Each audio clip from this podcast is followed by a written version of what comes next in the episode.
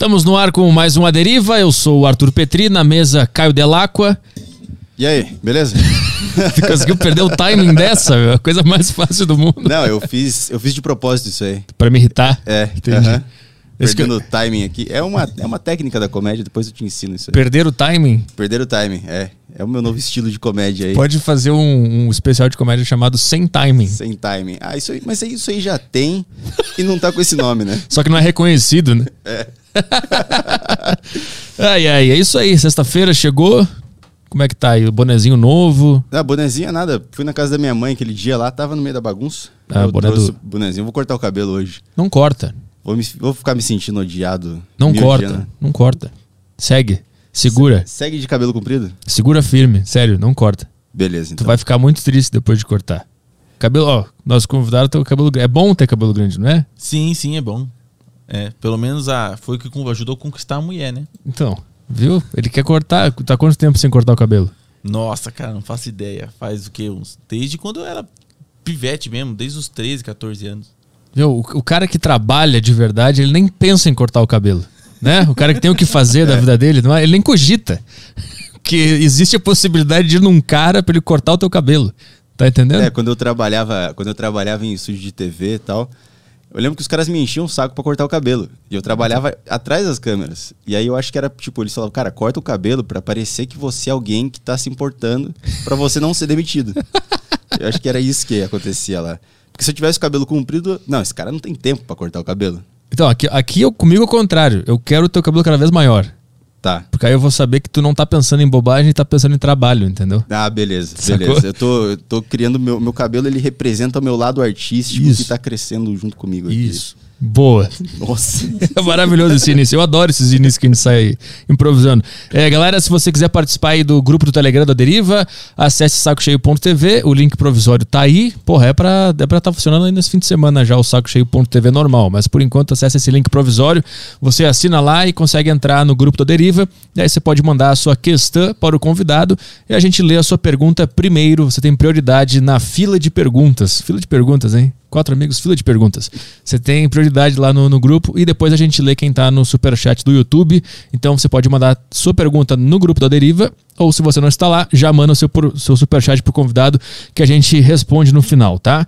É, Extreme 21, treinos para fazer em casa. Se você não curte na academia, não quer levantar peso, mas quer movimentar esse corpinho, acessa aí arturpetri.com barra xtreme21. O Extreme 21 é uma plataforma com mais de 300 treinos para você fazer usando apenas o peso do seu corpo, cara. Você não precisa de equipamento nenhum. Só o seu corpo existindo, você pode fazer os treinos do Extreme 21. Então acessa aí arturpetri.com barra xtreme21. Foi? Foi. Então vamos trabalhar? Vamos trabalhar. O convidado da deriva de hoje é o Leandro Letra J. E aí, Leandro, como é que estamos? Tudo certo? Cara, um prazer imenso estar aqui com vocês, né? Um abraço pra você, Arthur, pro Caio, pra todo o seu público, né? Galera, vocês são zica demais, já curte, compartilha essa live que tá top master, cara. Sensacional.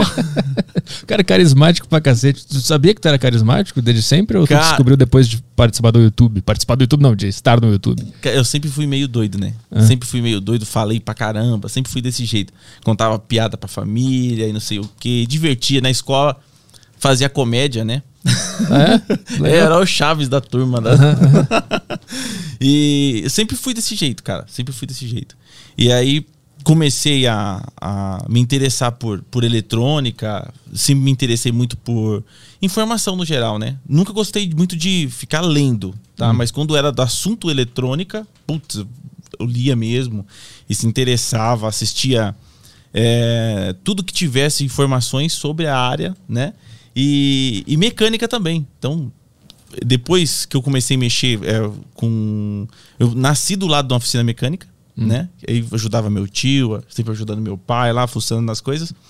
E falando bem, né? Então o YouTube casou certinho, cara, com isso aí. E no começo eu não. Na verdade, quando começou o canal, eu não pensava que um dia o YouTube seria uma coisa séria, né? Então, eu colocava uns vídeos de qualquer jeito. Mas aí quando eu vi que o pessoal gostava, queria aprender e eu tinha alguma coisa a ensinar, e muita coisa que eu aprendi de graça, falei, vou passar de graça também. Informação tem que ser passada mesmo, né? Não pode ficar com a gente. E aí deu certinho, cara. a tua primeira intenção ao entrar no YouTube era, era compartilhar aquele conhecimento que tu tinha, mas tu percebeu que as pessoas da cidade grande, eu, o Caio, a gente não sabe mexer em nada. Se tu abrir um motor na minha frente, eu não faço ideia, não faço ideia como é que essa casa funciona. Tu percebeu que tipo a galera não conhecia coisas básicas que elas usam no dia a dia e quis passar esse conhecimento? É esse o lance? Sim, sim. É assim, é, eu não tenho muitos cursos, né? Eu tenho poucos cursos. Tudo que eu aprendi foi na prática e em perguntar para as pessoas também. Sou muito curioso. Sou um cara curioso.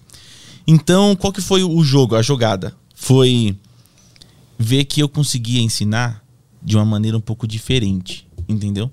Do que muitas vezes um professor ensina. Que o professor, ele fala muitas vezes palavras difíceis, né? Uhum. E, e como eu aprendi na, na raça, né? Então eu consegui métodos diferentes, talvez de passar a mesma informação. Uhum. Então muitas vezes o cara entrava no YouTube, né? Vai um, eu vou procurar como minha pressão da torneira tá, tá baixa. Eu quero comprar uma bomba para pressurizar minha torneira. Aí entra no YouTube, o cara começa a falar difícil e toda a pessoa des desmotiva a pessoa. Fala assim, e agora? O que eu vou fazer, né? Ou muitas vezes o cara tem um monte de ferramenta. Fala, putz, eu não tenho nada disso, cara. Tem uma chave Phillips já de fenda, um martelo velho lá. Então eu, na, eu, eu entrei no YouTube passando a informação de maneira diferente, uhum. simplificada. Então, dando exemplos práticos, né? E de uma maneira que o pessoal conseguiu entender. E o pessoal começou a elogiar bastante. Uhum. E eu gostei também, né? O pessoal elogiando, né? O que eu estava fazendo e muitas pessoas parabenizando porque tinha conseguido, porque tinha conseguido fazer, que não achava que nunca, jamais ia fazer. E aí só me motivou a gravar mais e mais vídeos. Qual foi a primeira coisa que tu ensinou, que tu recebeu esse feedback legal? Cara, um, um inscrito pediu para mim, eu tava só, só vídeo bosta no canal, né? No comecinho do canal era só vídeo retardado mesmo. e um inscrito falou assim: ele, eu fiz um compressor com motor de geladeira, né? E o pessoal pediu pra me colocar pressostato no compressor. Aí um inscrito falou assim: Leandro, ensina como regular um pressostasto. Puta, eu nem sei o que é isso. É o que desliga o compressor. O compressor, para não ficar ligado direto, ele ah. enche e desliga sozinho. Tá. Né? Então, eu, é um automático que desliga o compressor. E aí, eu falei, pô, vou, vou ensinar. Eu tenho dois tipos de compressor diferente aqui. Vou ensinar. Desmontei o pressostato e fiz aquele vídeo top. Que eu falo que é um vídeo que não é um vídeo curto. Que é outra coisa que o pessoal fica muito cansado de ver. É que no YouTube só tinha videozinho curto, cara. E aí você ia assistir, você muitas vezes ficava com mais dúvida que respostas. Uhum. Aí eu consegui fazer um vídeo comprido, né? Mas explicando detalhe por detalhe o que cada parafuso fazia. E, meu, tive um feedback muito bom. Teve um cara que mexia com. É, um dentista. Falou assim: Leandro, o meu consultório compressor parou. Entrei no YouTube, coloquei como funciona o compressor, como funciona o pressostato, descobri seu vídeo. Cara, mexi aqui funcionou, cara. Salvou minhas consultas, salvou tudo. Teve um outro que conseguiu arrumar o compressor da empresa ganhou até uma promoção do chefe dele. E isso me deixou muito feliz. E isso me, me incentivou a fazer mais vídeos. Tipo, tu acha que tem muita coisa que, que a gente poderia resolver nas nossas casas por conta própria, a gente acaba chamando um profissional? Tipo, coisas que são muito bestas pra ti que já entende tudo. É tipo, é uma coisa comum? Sim, dá para fazer sim, só que não é um vídeo de cinco minutos que vai ensinar a pessoa a fazer isso. Porque a pessoa que não tem conhecimento nenhum de uma área, um vídeo de cinco minutos pode se tornar até perigoso. Uhum né? Porque a pessoa vai sem ter todos os conhecimentos. Então, se você faz um vídeo completão explicando quais são os perigos de se fazer, né? Como não fazer é o mais importante do que como fazer, né? Como não fazer, como executar certinho. Vai dar certo e a pessoa vai ficar feliz, vai conseguir fazer resolver. Quais são as principais coisas é, do dia a dia que a gente tem em casa que a gente tem como resolver sozinho, que é tranquilo a gente fazer, mas que a gente acaba sempre recorrendo a um profissional? Cara, é, muitas coisas simples, por exemplo, programar um controle de portão é. automático. Eu não tenho vídeo desse no canal, mas tem muita gente que ensina. Né? É, muitas vezes configurar um termostato. O cara tem uma pizzaria, né? Tem aquele termostato do, do freezer. Como é que eu configuro isso, né? Como eu configuro sem danificar o refrigerador? Até onde eu posso mexer, né? São vídeos que teriam que ser um, vídeos longos, mas uhum. a pessoa que está com força de vontade de aprender, ela vai assistir. Uhum. Entendeu? Porque eu fiquei pensando assim, eu não, eu não, eu não tô pensando só em views, eu tô pensando em esclarecer as dúvidas das pessoas. A pessoa que tiver realmente, eu tô fornecendo um conteúdo gratuito com todas as experiências que eu faço e com todas as informações que eu posso passar. Se a pessoa está realmente interessada em aprender, ela vai assistir tudo. Uhum, uhum. Entendeu? Eu lógico que eu vou deixar o mais divertido possível para que a pessoa assista tudo também, né? Como é que era na, na tua infância, assim, a, a, relação de aprender sozinho lá na oficina e ir para a escola e ver que não era tão legal assim? Cara, é, eu fucei muito e me matava lá, fazia as coisas acontecer sem ter conhecimento nenhum, funcionava. Né? Na época não tinha internet, na época a internet era, meu, não, não, não existia praticamente, né? Não, não existia, você não tinha informação. Que ano, que ano era isso que tu começou a mexer? Cara, eu mexi desde pequeno, cara. Eu com 9, 8 anos de idade já tava destruindo tudo. Eu destruía tudo desde pequeno mesmo. Moleque já destruía as coisas. Eu ia no toca-fitas e ficava apertando o botão para fechava a tampinha, abria a tampinha, fechava a tampinha até quebrar. eu pegava o fio da antena da televisão, enfiava dentro do buraco da televisão e ficava cutucando a placa lá dentro. Explodia a televisão. Pum! Queimava, cara. Custava caro. Teus pais ficavam putos. Meu, minha avó, porque eu era do vô e da avó, né? Ah, o vô, a avó, tio é o que mais se ferrava. Os uhum. pais foram se ferrar depois, que eu tava maiorzão, né? Que eu tirava o toca-CD do carro e colocava na bicicleta, cara. Eu coloquei um toca-CD, que na época era muito louco. Eu coloquei na bike, tirei do carro da minha mãe, que era um diplomata, cara. Eu coloquei na minha bicicleta, coloquei umas caixas de som velha e fui pra escola. Tocando música na bicicleta. Uma bateria de carro na garupa. Cara, eu acho que o sonho de todo mundo era que a sua bicicleta tivesse som e tu fez isso, né? Foi, não, eu levava os negócios cabulosos pra escola, né? Maquininha de dar choque e, e tudo. E isso sem ter conhecimento nenhum. Num, tipo assim, sem ter feito curso, né? Só buscando informação de um de outro e tentando fazer lá em casa. Tentativa e erro. Quem manda as coisas, estragando as coisas. Né? E aí, meu pai conseguiu pagar um curso para mim de eletrônica básica. O pessoal encheu o saco dele para ele pagar um curso. Falou: os meninos levam jeito, tá arrumando. Já, já, já parei de estragar as coisas. Comecei a consertar as coisas, né? Pô, o Leandro tá consertando as coisas. Paga um curso para ele. Tá? Cara, eu entrei no curso era muito, a coisa que eu mais queria fazer, né? Então eu entrei no curso com muita vontade de aprender, muita vontade. Eu acho que eu, eu era o aluno mais chato que tinha na sala, né? Na, no tempo de escola, eu sempre fui bagunceiro, né? Então, eu achava aqueles moleque que, né, sabia responder tudo, o zinhonho da vida, sabe? Que uhum. levanta a mão, eu sei, eu sei, sabia tudo. E eu falei, caramba, esses caras é muito chato, mano. Deixa o professor explicar, cara. Quando eu entrei no Senai para fazer o primeiro curso, eu era o cara chato, cara. Uhum. Eu era o cara que perguntava, que colocava aquelas dúvidas mais complexas que o cara perdia a aula toda para explicar, né? Uhum. Mas é, eu absorvi tudo aquilo, cara. Né? Absorvi bem aquilo lá. Dali para frente foi o, o, foi só alegria, cara. Aí eu sabia o que eu tava fazendo, para que servia os componentes, como a energia funcionava. Então isso facilitou minha vida em tudo. E uhum. aí fui arrumei meu primeiro emprego e aí o negócio foi. Eu tava, eu tava vendo um vídeo lá que tu tu bota fogo num negócio com a eletricidade do, do poste da, da rua, né? Foi, doideira total. Tenta achar esse, esse vídeo aí. Acho que é um dos últimos tá no YouTube dele. Aí uma, uma hora o negócio tá, tá pegando fogo ali e tu fala, cara, isso aqui tinha que ter na feira de ciências da escola. É. Tu participava da feira de ciências e não curtia muito? Cara, assim, eu não tive. Uh, as escolas que eu estudei é tudo PEBA, né? Uhum. Escolas públicas e que os professores davam. Meu, a verdade é essa: o professor dava, tipo, chegava já com má vontade de, tra de trabalhar. E professores de ciência, nunca tive um professor muito bom de ciência que fala assim: ó, oh, vamos fazer trabalhos, vamos fazer isso. É aquele negócio de sempre, sabe? Ah, é fotossíntese, é isso, aquilo, aquela repetição. Nada muito complexo. Então eu não tive oportunidade de fazer uns trabalhos bacanas na escola. Experimentos e tal. Isso, mas eu fazia para os outros. Hum. Tinha muito menino de escola particular que pagava para que eu fizesse o projeto de ciência da escola deles. Mas como é que chegou no, no, boca a boca que tu era um cara bom nisso? Minha prima era professora, né? E aí os caras falam assim: não, nós quer levar o prêmio de ciências da escola. Minha prima falou: tem um cara que consegue fazer um negócio para vocês. Ah. E aí os caras vinham conversar comigo, entendeu? E eu fazia o projeto todo pros caras. A parte escrita fica com vocês. Vocês vão pesquisar sobre isso, isso, isso e isso. Vocês fazem a parte escrita de vocês. Eu preciso de um cara responsável para que os outros alunos não venham a morrer. Quem é o responsável? Ah, o fulaninho ali vai ser responsável. Então, ó, eu fiz uma termoelétrica usando uma panela de pressão que ligava uma maquete inteira. Né? Então eles fizeram uma maquete com várias casinhas, vários predinhos. E a termoelétrica é que ligava a maquete, usando motor de secador de cabelo. Né? E o vapor da panela de pressão rodava o motorzinho de secador de cabelo para ligar a maquete. Né? E os caras ganharam a feira de ciência, mas tinha um que ficar um doido lá, porque eu, eu eliminei tudo, as válvulas de proteção da panela, eliminei tudo. Então tinha que ficar um cara olhando o manômetro, né, para abrir e expurgar aquela pressão, porque senão a panela explodia. Aham. Entendeu? Então eu pegava um cara, sentava comigo e eu apavorava ele que ele tinha que fazer certo, senão ia dar merda.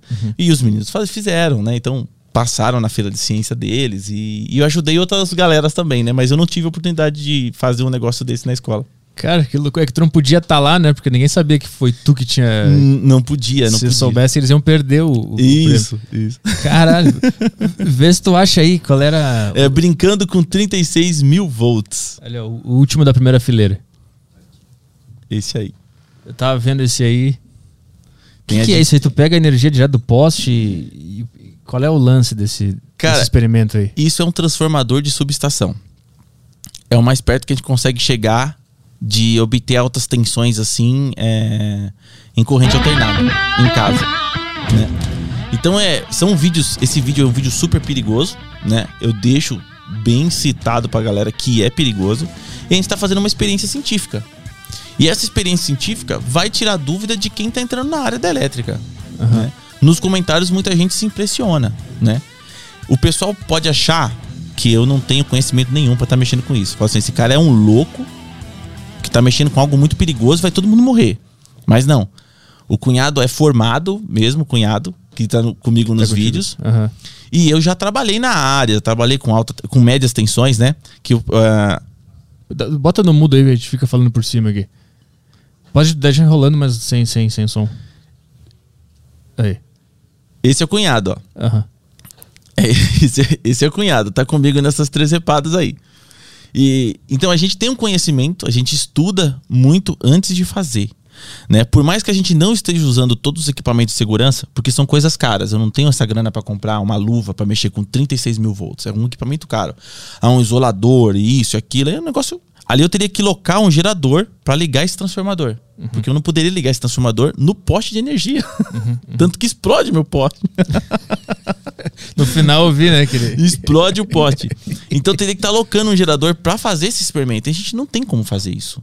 Não tem, não- o canal não tem ainda um cacife para fazer o negócio do jeito certo. Então a gente tenta fazer o mais certo possível. E é lógico que as pessoas não re- repitam. E esse vídeo é de fins é, acadêmicos, né? Um vídeo institucional para acadêmico, para passar informação. Sim, é um, um vídeo para o pessoal entender o que, que acontece. Passa pra frente aí, que aí, aí tu explica o que, que é que tá rolando. Porque eu vi, obviamente, como um leigo e eu não entendi nada. Eu só achei muito bonito o que tava acontecendo. né? Ah, sim. E aí, eu não sei, a energia vem por um, por um negocinho que tu pega ali, e aí quando tu chega perto de alguma, alguma coisa que eu não sei o que, que é, pega fogo. E aí tu tira pra longe e o fogo sai. É muito louco isso. Isso, é, ma- mais um pouco pra frente, mais um pouco pra frente já começa a escada, a escada de Jacob lá, escada de Jacó, né? É, bem mais pro meio, né? Bem, não, mais, mais, mais, mais, mais pro começo, mais pro começo, lá pros 18, 19 minutos. Aí, É um pouco. Aí, boa. olha aí, ó. Olha que louco, cara. O, o que, que tá acontecendo aí? Cara, isso aí é conhecido como uma escada de Jacó, Ah. né? Que é uma escada que vai pro céu, né? Relacionado à Bíblia mesmo e tudo.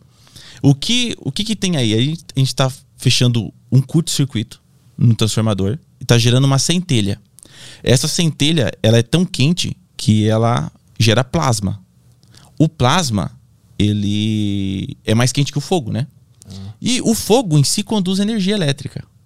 Então, é, o calor faz com que o plasma suba, porque o calor tende a subir, né? Então, o calor faz com que o, o plasma suba.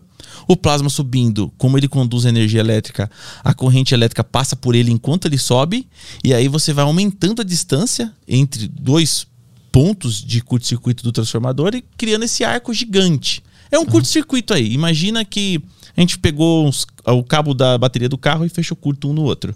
Só que aí é com 36 mil volts corrente alternada. E aí fica, eu não sei se já chegou a aparecer, já que fica bem bonito, fica meio azulado, né? Isso. E aí a gente tá ligando uma lampadinha de televisão nesse transformador de 36 mil volts, né? Que é algo para destruir mesmo. e antes disso, eu ensinei a fazer com 6 mil, com transformador de micro-ondas também. Mexer com 6 mil. E aí a galera que tá entrando na área acaba conhecendo mais a fundo na prática o TP. Né? Já tem vídeos que tem a teoria, né? Então, nesse meu vídeo aí, eu não foquei na teoria, eu foquei na prática. Uhum. Vamos ver o TP funcionar. E detalhe, esse vídeo eu levo o TP ao extremo a ponto de queimar o TP. Ah, eu, eu lembro disso. Ele, deu, ele ficou, fritou o negócio. Né? Fritou. Né? E assim, ninguém sabe quanto tempo aguenta um TP em curto-circuito. Através desse vídeo o cara sabe. Então muitas vezes o cara é engenheiro elétrico, ah. mas nunca teve oportunidade de pôr um TP em curto-circuito a ponto de ver ele estourar, queimar. Uhum. E quando queima, como é que fica queimado, né? O que acontece? E como é por dentro? Nesse vídeo marreto esse TP, a gente mostra como que é por dentro do uhum. TP. É importante levar as coisas por limite para entender mais elas. Exatamente, eu sempre fiz isso, cara. Sempre fiz isso. Eu trocava uma lâmpada na empresa, pegava o reator da lâmpada, colocava na morsa e serrava ali ao meio. Se tava cheio de resina, por exemplo, não dava para desmontar. Se desse para desmontar, desmontava, olhava a placa. Mas tá cheio de resina, não dá para desmontar, eu serrava no meio, serrava em várias partes, para tentar entender o que tinha dentro daquilo.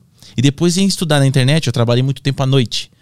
Então eu tinha acesso à internet e ficava no celular o tempo todo pesquisando, cara. Então a informação que eu não achava em, com um cara, achava com outro. Muitas vezes assistia vídeos é, do pessoal de fora e tentava entender o que o cara tava falando e o cara explicando junto com as informações que eu consegui, porque não conseguia ninguém que tinha essa informação. Uhum.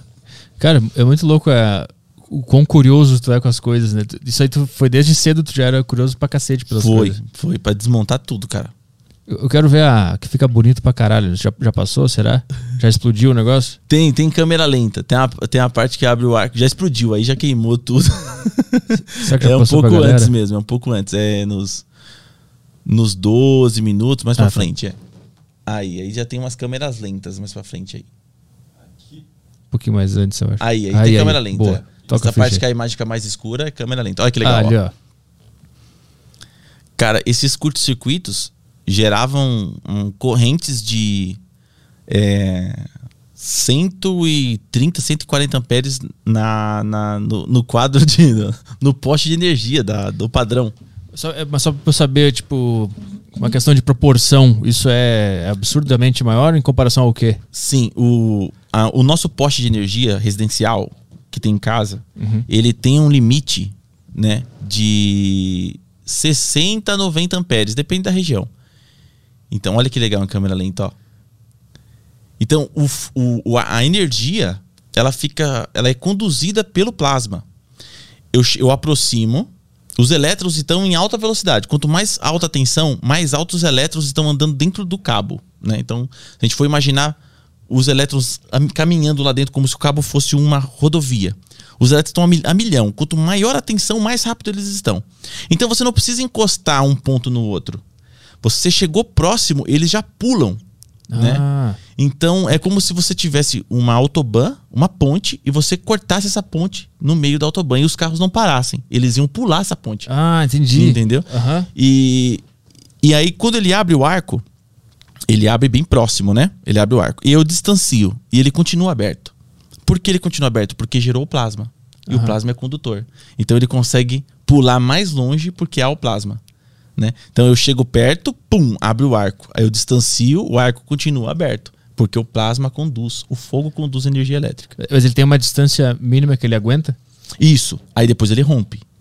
Tu, mas se tu separa bem devagarinho, ele, ele, é. ele, fica, ele fica maior ou não? Não, se bater uma corrente de vento, uma corrente de ar Já e é. levar o plasma, ele pum, ele, ele dispersa. Ah, entendi, entendi. É. Olha que da hora. Então, dentro, dentro da subestação, tudo é calculado ali. Os isolantes, aquelas distâncias, aqueles gominhos do isolador, tudo é calculado para trabalhar com aquela tensão. Né? Se abrir um arco, muitas vezes, cara, dá ruim, dá muito, muito ruim né, um cubículo mesmo, que é onde está tudo apertadinho lá dentro, dentro de uma subestação, uhum. dentro do cubículo é tudo apertado e tudo medido. Eles sabem, ou os engenheiros calculam a distância que a energia vai pular de um ponto para o outro. E eles colocam o dobro, o triplo daquela distância para ter uma segurança. Uma garantia. Uma uhum. garantia.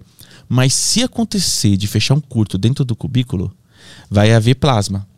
Aham. e o plasma vai conduzir energia. E aquela distância de três vezes que eles colocaram de segurança não é suficiente.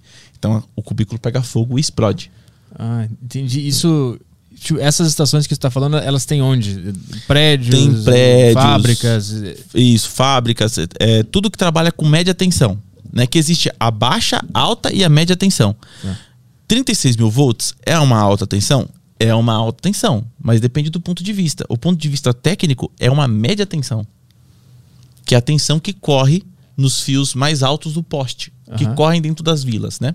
Alta tensão é quando passa de cento e poucos mil volts, que está em cima daquelas torres gigantescas que estiver atravessando estados e tudo. E e esse de alta, alta tensão serve para quê? É só para levar para maiores distâncias, é isso? Quanto é quanto mais alta for a tensão, mais é, você consegue transmitir energia mais longe sem ter muitas percas. Ah, entendi. É, Quanto mais a tensão for alta, mais fino pode ser o fio que você utiliza. Uhum. Né? Então, por exemplo, o carro usa 12 volts. Se você for ver ah, o fio que liga no motor de arranque do carro, é um fiozão bem grossão. Ah. Né? Porque ali a, baixa, a tensão é baixa. Se a tensão fosse mais alta, se tivesse 24 volts, você poderia usar fios mais finos. Ah, Né? Então, muito equipamento, por exemplo, equipamento que puxa muita energia, ele é 220. Por quê? Porque dá para se usar fio mais fino e economizar no condutor. Por que, que o, o fio mais fino ele consegue levar alta tensão? Porque passa mais rápido? Ele não Isso. precisa de tanta largura? Isso. Quando, quando tem corrente e tensão, isso trabalha junto. Corrente e tensão. Se você eleva a tensão, você diminui a corrente. Né? Então, com uma tensão mais alta, corrente mais baixa. E, e não tem como você aumentar os dois, né? Ou abaixar os dois. Ou quando você aumenta um, o outro já abaixa. Entendeu? Quando você aba- aumenta um, o outro abaixa aqui. Proporcional. É proporcional. Aham. Então, assim, quando o cara precisa transmitir a energia por longas distâncias, ele aumenta essa tensão e a corrente vai baixar. Então, ele vai poder usar um fio mais fino e vai economizar nesse espaço. Porque os elétrons vão estar em alta velocidade, né? É, porque vamos imaginar que a corrente seria a quantidade de elétrons passando ali, né? Um exemplo simples seria a quantidade, quantos passam juntos ao mesmo tempo, né? E a tensão seria a velocidade. Ah. Então, é, uma velocidade mais alta, você tem uma quantidade de elétrons grandes, né? Só que uma corrente pequena. Vai estar passando menos juntos, mas no fio mais fino, mas com mais maior velocidade. Aham. Então, a potência, no final, é a potência que importa, né? O qual chuveiro é mais forte? O 110 ou o 220? Os dois são iguais. Se eu quiser um chuveiro de 12 mil watts em 110, eu posso ter um chuveiro de 12 mil watts em 220. A diferença é que o do 110 vai ter mais corrente e o 220 vai ter menor corrente. É, eu, tipo, eu nunca entendi porque que sempre existem as duas opções. Eu comprei um micro-ondas há pouco tempo e tinha lá 110 ou 220. Eu, Na verdade, cara, que o Brasil, você sabe, o Brasil é uma mistura de povos, Ah. né? Então, quando os caras começaram em, em fazer as redes de transmissão no Brasil, veio um cara de um país tal e falou assim: olha, tem que ser 110 volts. Aí chegou outro, Bonjour, não sei o que, Conejuá, tem que ser tanto. Então, eles venderam para as empresas, né? É, compraram né, serviços de empresas, de umas de um país e outras de outro país. Então, umas implementou 220 e outras implementou 127 volts. Aham. Entendeu? Uma falou assim, uma vendeu assim, ó, o 110 volts é menos perigoso. Mas você vai ter um gasto maior, porque os fios vão ter que ser mais grossos, né? E a outra vendeu assim, ó, 220 é melhor, porque você vai economizar. Ah, mas e questão de perigo? É perigoso quanto o 110. A diferença é que você vai morrer um pouco mais rápido, mas é tão perigoso quanto. aí o cara falou assim, aí a um optou por tensão, né? É, mais alta e outro optou por tensão mais baixa. Um optou por economia, outro optou por mais segurança, Aham. né? E aí foi distribuído desse jeito maluco no Brasil, Sim. né? E hoje ficou um salseiro. Mas de fato, é mais seguro ou menos seguro um dos dois ou é tudo Você igual? morre do mesmo jeito. morre do mesmo jeito. Se a- o pessoal que fala que o 220 puxa, o 110 joga, eu tomei choque com todos eles. Eu vou falar pra você, com o 380, não tem essa de puxa e de joga, não. Isso é tudo coisa, mitologia do pessoal. Choque é choque, mata do mesmo jeito, não tem essa de puxar e de jogar. É que em um, você consegue ter um, um reflexo maior, né? Pra poder talvez se soltar. E outro não. Tá? Mas não existe esse que vai puxar, que vai soltar. O importante é saber que é o seguinte: 60 Hz é a frequência da energia que vem para nossa casa. E 60 Hz foi uma, uma frequência ali que foi estudada para trabalhar perto do, do, do que a gente conseguiria, por exemplo, talvez mais fácil se salvar. Né? É- A, frequência, se você pesquisar uh, pela frequência 60 Hz, no ser humano, esse teste que os caras fez, é uma frequência que você consegue mais fácil se soltar do cabo. Uhum. Entendeu? Frequências mais altas seria quase que impossível. Entendi. Eu- eu- lá na minha casa eu eu tenho tomada 220 e 110. Eu nunca entendi por quê. É. É, por causa dessa bagunça de. Por causa dessa bagunça, cara. E aquele tomada de três pinos, aquilo lá serve pra alguma coisa? Serve, é super importante, cara. Super importante. Assim, é, mudar o padrão de tomada, os caras fizeram pra, p- p- pela nossa segurança, pela nossa segurança. Existem padrões mais seguros do que esse do Brasil. Tem padrões lá de fora lá, cara, que é impossível você se matar na tomada. O do Brasil ainda você consegue enfiar um espeto lá dentro. Mas em outros países, é, o rapaz ali tava onde lá? O, ele é da França. As tomadas na França, quando você tira a tomada do plug, ela fecha uma portinha, cara, nos buraquinhos. Ah, É muito louco. O pino terra é o único que ele entra e destrava a, a- e tem que destravar os dois ao mesmo tempo. Então a tomada, ela quando você puxa, ela fecha e não tem como uma criança enfiar nada ali dentro. ah. Vê se tu acha tomada na França. É, é, ela tem, ela é ent- entupida, ela é fechada, cara. Muito louco. Eu paguei um pau, as mais novas de lá. E você consegue, quando você vai plugar, ela abre normal as portinhas e você consegue conectar. Aham. Né? Mas a mudança que teve no Brasil foi para segurança. Existe mais seguras do que essa. Tudo bem. É lógico que tem aquelas controvérsias. Tem gente que gosta da antiga e da nova, mas o importante é o aterramento. Eu sou um cara que muitas vezes faço os negócios no canal sem IPIs, né? Extrapolo, mas vamos ver se tem. Aqui, ó, aquela do canto ali, a primeira. A primeira, ó, ela tem uma portinha, olha que louco. Ela é fechada, cara. Aham. Os buracos são fechados.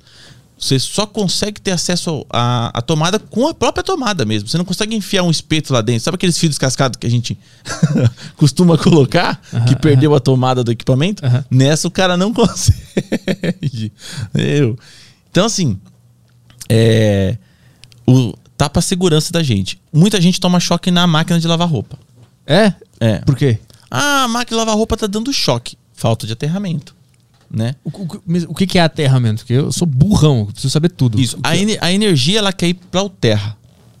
Ela quer ir para terra. A tendência dela é ir pra lá sempre. Isso. Tá. Quando você toma choque, é que ela encontrou um caminho por você para chegar no terra.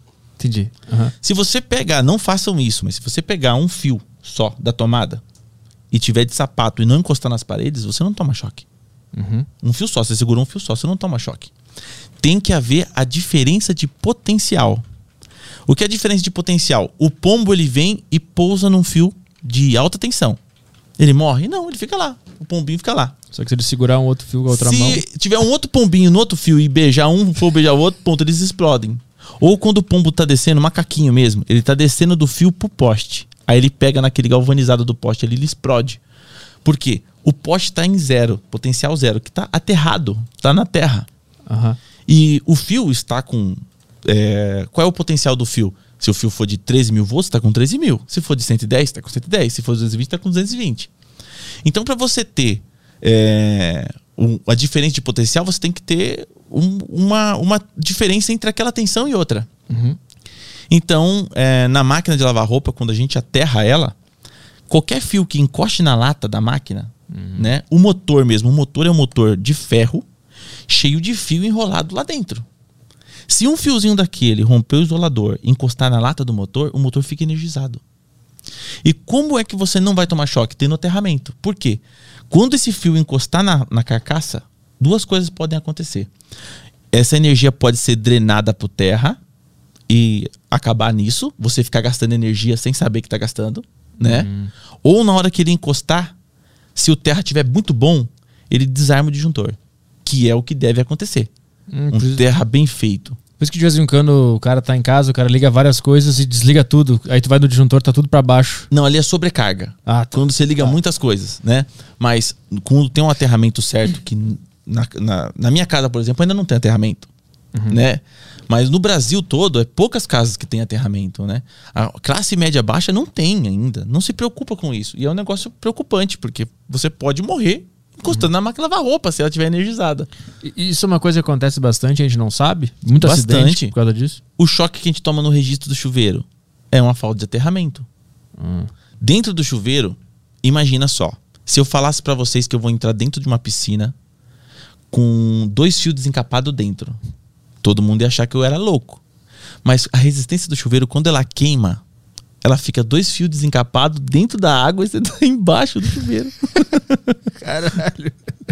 Eu sempre pensei isso, cara. É Não muito é muito estranho. louco? Eu nunca entendi chuveiro elétrico. É. Eu achei- achei- sempre achei contraditório. E aí o pessoal fala assim, ah, Leandro, mas tem as gotículas de água que estão caindo e estão separando, né? Um fio do outro. Não, você pode pôr a mão no chuveiro. Você pode pôr a mão no chuveiro. E o registro? Que o registro, o cano tá cheio d'água. E a água tá pegando nesses fios. E a energia pode entrar por dentro do cano e sair no registro, registro de metal. Aham. Entendeu? Então, as pessoas não têm noção do perigo que é. Entendeu? Se eu entrasse numa banheira com dois fios desencapados dentro, o pessoal ia achar muito perigoso. Mas o chuveiro queimado em casa, sem aterramento, é normal. Você me lembrou um vídeo que eu já vi de um cara, ele tá em cima do trem, assim, dançando. Aí tá todo mundo rindo dele, porque ele acha que ele tá bêbado, não O sei. indiano, eu sei. E aí daqui a pouco ele se pega aqui em cima e morre na hora? Na hora. Na hora. Esse é ali foda. é um outro negócio muito louco, cara. Ah. Porque ali a corrente é contínua. A corrente alternada, ela oscila. A nossa, nossas tomadas que a gente tem em casa, você tem mais e menos oscilando 60 vezes dentro de um segundo. Então, na tomada você não tem um ponto mais e menos. Então você pode ligar ao contrário, tanto faz. Ali a oscilação tá sempre para um lado e para o outro. Mais e menos, mais e menos, mais e menos. Na, na, na linha de trem, você tem corrente contínua, que é a mesma coisa da bateria do carro. Você tem ah, o mais fixo de um ponto e o menos no outro. No caso do trem, o, o trilho é o negativo e o fio que está lá em cima é o positivo. Então, o choque é completamente diferente. A energia é completamente diferente. O negócio é muito louco, cara. Então, quando aquele indiano colocou a mão ali, é 3 mil volts. Quando ele colocou a mão ali, faz só assim, ó, pum, pum, já era. Acabou. Eu, eu lembro que ele só cai, assim. Ele, não- ele nem explode, não, ele só cai, né? Isso. O, o bom do, da corrente contínua é que ela é mais segura. É mais segura que tem. Por quê? Para você tomar um choque nela, você tem que ter mais e menos para tomar choque. Se nas nossas casas tivesse corrente contínua, para você tomar um choque nela, você teria que pegar dois fios e enfiar nos dois buracos da tomada ao mesmo tempo. Ah. Entendeu? E a alternada não. A alternada basta você pegar num fio e encostar na parede e você já toma choque. Entendeu? Então, na briga, né, de, do Thomas Edison lá, é, da, da, da, da briga de DC e AC, houve esse, esse, esse diálogo, né? Tanto que um deles é, eletrocutou um elefante para mostrar que a corrente alternada era muito perigosa. Cara, não sabia de que, que briga é essa, a CDC? Foi do. Vê se, vê se tu acha pra gente. Foi, foi do, do Thomas Edison e do, do Tesla? Tesla. Isso, Ah. Thomas Edison e do Tesla, Aline, acho que é esse mesmo, os dois. Foi, se eu não me engano, foi. O pessoal corrige a gente nos comentários aí. É Thomas Jefferson. Isso. É, um defendia a corrente contínua e o outro defendia a corrente alternada. Né? Antigamente era tudo corrente contínua. Os cabos eram desse tamanho, porque a corrente contínua ela perde muito em longas distâncias. E a corrente alternada não, você consegue levar ela mais longe. Né? Independente de tensão. Aí nós estamos falando do tipo de corrente mesmo. É a guerra das correntes? Guerra das Correntes, exatamente. Quem quiser assistir, tem séries, né? Tem, tem documentários muito interessantes sobre isso, cara. Cara do caralho. Bota o Wikipedia da Guerra das Correntes aí. E, e aí os, Vídeo aberto aqui. os, Boa. Os caras eletrocutaram um elefante para mostrar, né, do a, o, o quanto a corrente alternada seria perigosa, né? Mas é lógico que o custo era muito mais baixo. E o pessoal vai para aham. onde? Pro custo. E a expansão nas cidades também Sim. foi uma coisa que contribuiu, né? corrente contínua hoje não, meu, seria muito custoso e a gente talvez não teria, não estaria aqui gravando vídeo hoje. Porque a evolução dependia disso, Aham. né? Então a corrente alternada veio para evoluir mesmo e baratear o custo de tudo. Obrigado a esse elefante aí por ter. Coitado do elefante, Agora cara. a gente, a gente É, a briga dos caras aí. Cara, ficou bravo com a piada. Ficou triste com o elefante. Se não fosse esse elefante, não estaria aqui grava- gravando podcast. cara. É, cara. E, e aí eles conseguiram. é, foram pioneiros, todos eles foram pioneiros né, na, na, na parte da, da energia elétrica, mas a história é muito louca, cara. É, os documentários que tem a respeito são fantásticos, vale a pena você assistir. Que vai dar para aplicar tudo que vocês aprenderem no documentário, até mesmo na empresa, no cotidiano de vocês, porque é uma briga mesmo, é, tipo, das, das maiores que existiram, né? Na, É, na- tipo, na ciência. nas- é, porque, cara, é, é- a gente tá falando de, de não é uma briga pequena de, do filme lá, Ford versus Ferrari. Não. Ah, aquilo é carro bom, de corrida. É. Não, é, um- é uma briga sobre a evolução que a gente chegou hoje, no ponto hoje, do que a energia que a gente não vive sem. Aham. Né? Pode ver se faltar água na sua casa, você, ah, faltou água. Alguém, o vizinho liga lá pra. Se faltar energia, meu, nossa, a galera já começa a dar um pulo assim, duas horas sem energia, a galera já tá pirando já. E quando volta, todo mundo. "Ah!" É muito, é muito bom. É quando fica tipo 8 horas assim. Lá, lá eu sou de Porto Alegre, né? Lá chove pra caralho Nossa. e venta muito, no, principalmente no verão, porque é muito quente. Então sempre que chove, sempre falta luz. É, tipo, Caramba, cara. engraçado que aqui, eu tô morando em São Paulo há um ano, faltou luz uma vez ou duas. Aqui é muito difícil, em São Paulo é muito difícil. Tem é, no centrão de São Paulo mesmo, é tudo subterrâneo. Ah, por isso. Então. Então a chance de cair é, meu. E aqui é o seguinte, em São Paulo, se cai a energia, o processo em cima dos caras é muito grande, sabe? Há processo e tudo, tem empresas que perdem dinheiro com isso e tudo. Então, é, o, que eu, o, que eu, o que eu fico mais triste, né? É que muitas vezes eu vejo empresas, que nem eu trabalhei numa- num, num prédio que tinha duas usinas. Usinas de motores a diesel, motores a gás, né? É, e uma estrutura muito louca. E quando acabava a força, o pessoal tinha, cara, dias, horas de energia, né? Para ligar os computadores. Para manter computadores funcionando. E hoje, um hospital, por exemplo, não tem um gerador. Um hospital de cidades grandes não tem um gerador que mantém o hospital todo funcionando. Talvez tenha um gerador para UTI, né? Mas por que não um gerador para manter o hospital inteiro funcionando, né, cara? Porque é muito complicado ter ou é simples? É só É super, querer fazer. é super simples, cara. É questão de os computadores hoje ligados para manter a internet é mais importante do que vidas no hospital, né? Com gerador. Porque assim, tem um gerador no hospital. Aí você vê que acaba a força, o hospital fica sem energia. É, eu fico. Meu, no Brasil é complicado essas coisas, cara. É, lá, lá em Porto Alegre, eu acho que é tudo poste, né? Acho que não é sub- subterrâneo. Aqui é. É, a, a maior parte do centro de São Paulo é subterrâneo. Ah, Eu não sabia disso. Agora, onde tem é, lugares mais remotos, né? Que nem eu tô lá em São Roque. São Roque, cara, não pode garoar. Pum! É? Então, não, as- é, tem redes super dimensionadas aqui no centro de São Paulo. E, ao mesmo tempo, nas periferias tem aquelas redes que estão cheias de carga, né? Então, a carga está muito em cima, o pessoal não teve atualizações, né? Por que um transformador explode do poste? Ah, o transformador explodiu. O pessoal vê o transformador. Sobrecarga. né? Então, tá muitas ligações clandestinas, muito gato. Fica né? mal, distribuído daí. É Isso, exatamente. E aí acontece uma desgrama. É, lá sempre, sempre no dia seguinte da tempestade, eu saía na rua, né, pra fazer minhas coisas. Sempre tinha um cara da CE lá, que lá é a CE, na escadinha, tentando arrumar o cabo, porque sempre caía uma árvore num cabo, ou o vento derrubava um poste, sempre. E, tipo, no, no centro, assim, nos lugares não, não remotos, no meio da cidade mesmo. Então, lá, lá na minha região, como eu entendo um pouco, eu, eu- quando acaba a energia, eu sei o que aconteceu mais ou menos, né? Eu sei aonde desarmou, o, onde queimou o fusível, onde abriu a chave. E, Maravilhoso. o- e os caras sabem também. Os caras que trabalham com isso sabem, porque toda semana os caras têm que estar trocando fusível lá, né?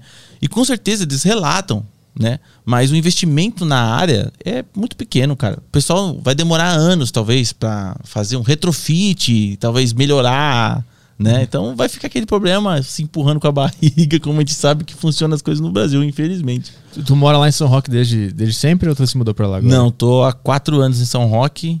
É, vai fazer cinco anos agora morando na casa container. É, da Casa Container. É legal falar isso aí. Eu vi, não sei se foi no YouTube ou na Netflix, uma série que o cara construiu uma, uma casa num container.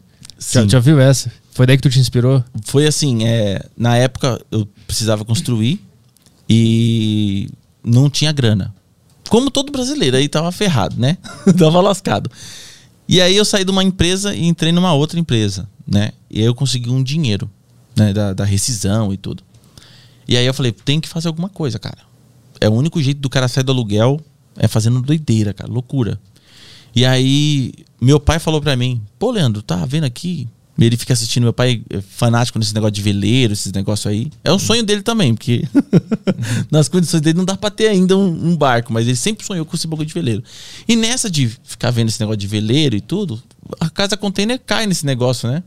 E aí ele mandou pra mim, falou, Leandro, que da hora que os caras estão fazendo de container. E aí eu já sabia mexer um pouco com ferro, eu sabia soldar. Falei, meu, vou entrar nessa parada aí. Eu entrei, na, na, época que eu entrei, não tinha informação nenhuma, só os gringos falando. E eu sabia de nada. E aí eu falei, vou comprar um container. Comprei um container. E aí na empresa eu já trabalhava com o pessoal de gesso, pessoal de drywall, pessoal eh, encanadores e tudo, na empresa que eu trabalhava. Então eu comecei a pegar informação com esses caras para implementar isso no container, porque eu teria que entender sobre esse assunto para poder fazer paredes dentro do container, né? E aí eu não sabia se ia dar certo, eu não sabia se eu ia passar calor, se eu ia passar frio, se a casa ia ficar confortável, se a casa não ia ficar confortável, eu não sabia disso. A minha ideia era vou tentar fazer o melhor possível, né? Mas porque tu tava, tu tava morando numa casa que tu queria sair de lá, tu queria ter tua casa própria. Esse é o lance. Isso, eu tava morando na casa do sogro. Aham. Sogro, um paizão pra mim. Cara, não tenho o que falar do sogro. Sensacional, me ajudou demais. Mas eu não queria ficar. Tava acomodado já lá. Tava fazendo uns, uns três anos que eu tava na casa dele. Falei, não, tem que sair da casa do sogro, cara. Tem que dar um jeito. Então o container foi o, o ponto que, de partida pra fazer isso.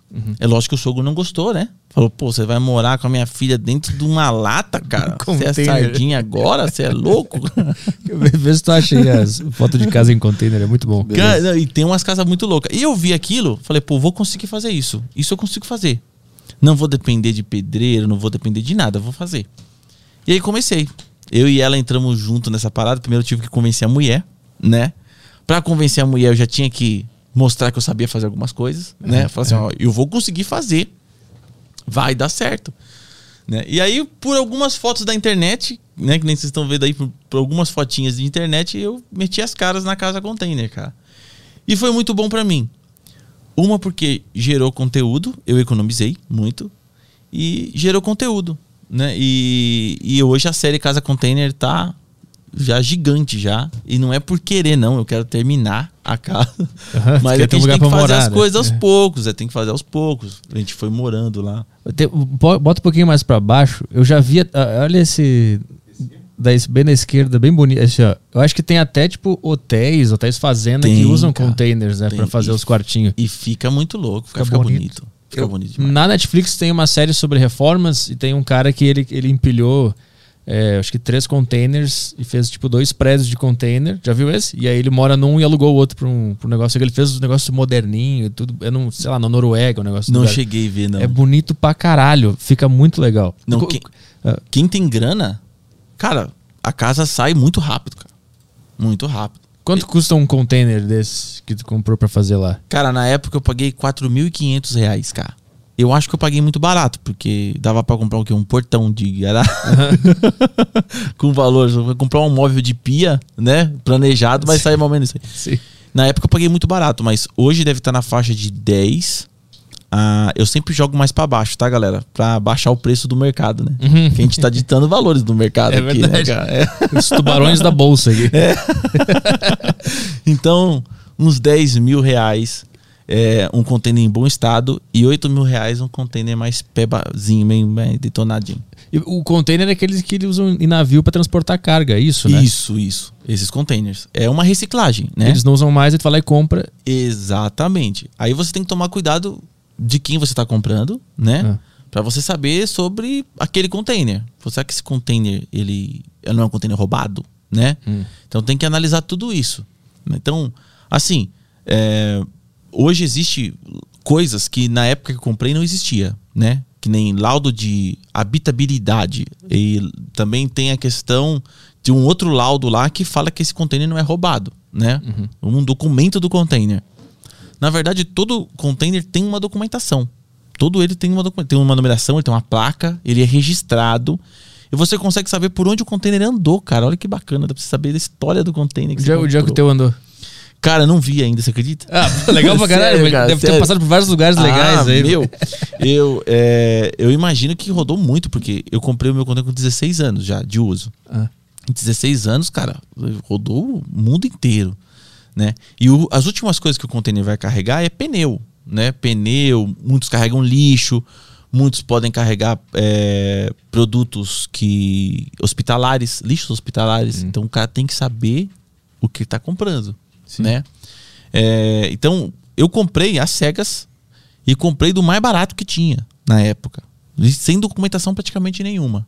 Né? Então eu falo pro pessoal, sempre vá é, atrás disso. Se você puder, sempre comprar um container com todos os documentos, tudo certinho, né? Para não, ah, imagina você comprar um container que teve lixos radioativos, pode acontecer. Sim. É muito perigoso. Então, tomar cuidado. O container ele começa quando novo, carregar carros, né? Ou equipamentos, maquinários, coisas caras. Depois de um certo tempo, ele começa a carregar muamba China, né? Ah, lâmpada LED, isso, aquilo. E aí vai caindo, vai decaindo, vai decaindo, até começar a carregar pneu e lixo, né? Então, o, o container mais barato provavelmente carregou muita tranqueira, né? Antes de, de ser descartado. Tu tem que desinfetar ele, limpar. Como é que tu faz quando tu compra, quando tu O- compra ele? O esquema é o seguinte: muitos caras não deixam você olhar os containers. Você chega pra comprar, você não pode olhar. Porque esse container tá numa pilha com mais trocentos. Aí eu gostei do vermelho ali, do verde. O cara fala assim: não vou arrancar tudo Sim. pra você ver, Aham. né? Então, o que eu aconselho as pessoas fazerem? Se o cara não emitir laudo de habitabilidade, não emitir esses laudos, tudo bem, o cara é grande, tem CNPJ, tem empresa aberta, pega todos os dados, né? Se der algum problema, você joga na- no, no colo do cara, né? E aí você só paga quando você receber. Entendeu? Fala assim, ó, eu só vou pagar quando você receber. Eu oriento todo mundo a fazer isso e o pessoal começou a fazer e o pessoal que vende teve que se acostumar com isso. Entendeu? O Letra J falou, só paga quando receber. Então só vou pagar quando chegar lá em casa. Eu faço transferência. Tem o Pix hoje, o cara faz transferência. Chegou na sua casa, você analisa. Analisa a madeira. A madeira absorve qualquer tipo de coisa que caiu lá, né? Então, se tiver alguma coisa estranha, cara, não compra, né? Não paga. Fala pro cara voltar, volta. Não tem problema, eu não vou querer o container. Então analise o, o que você puder analisar, mas se tiver documentação, melhor, né?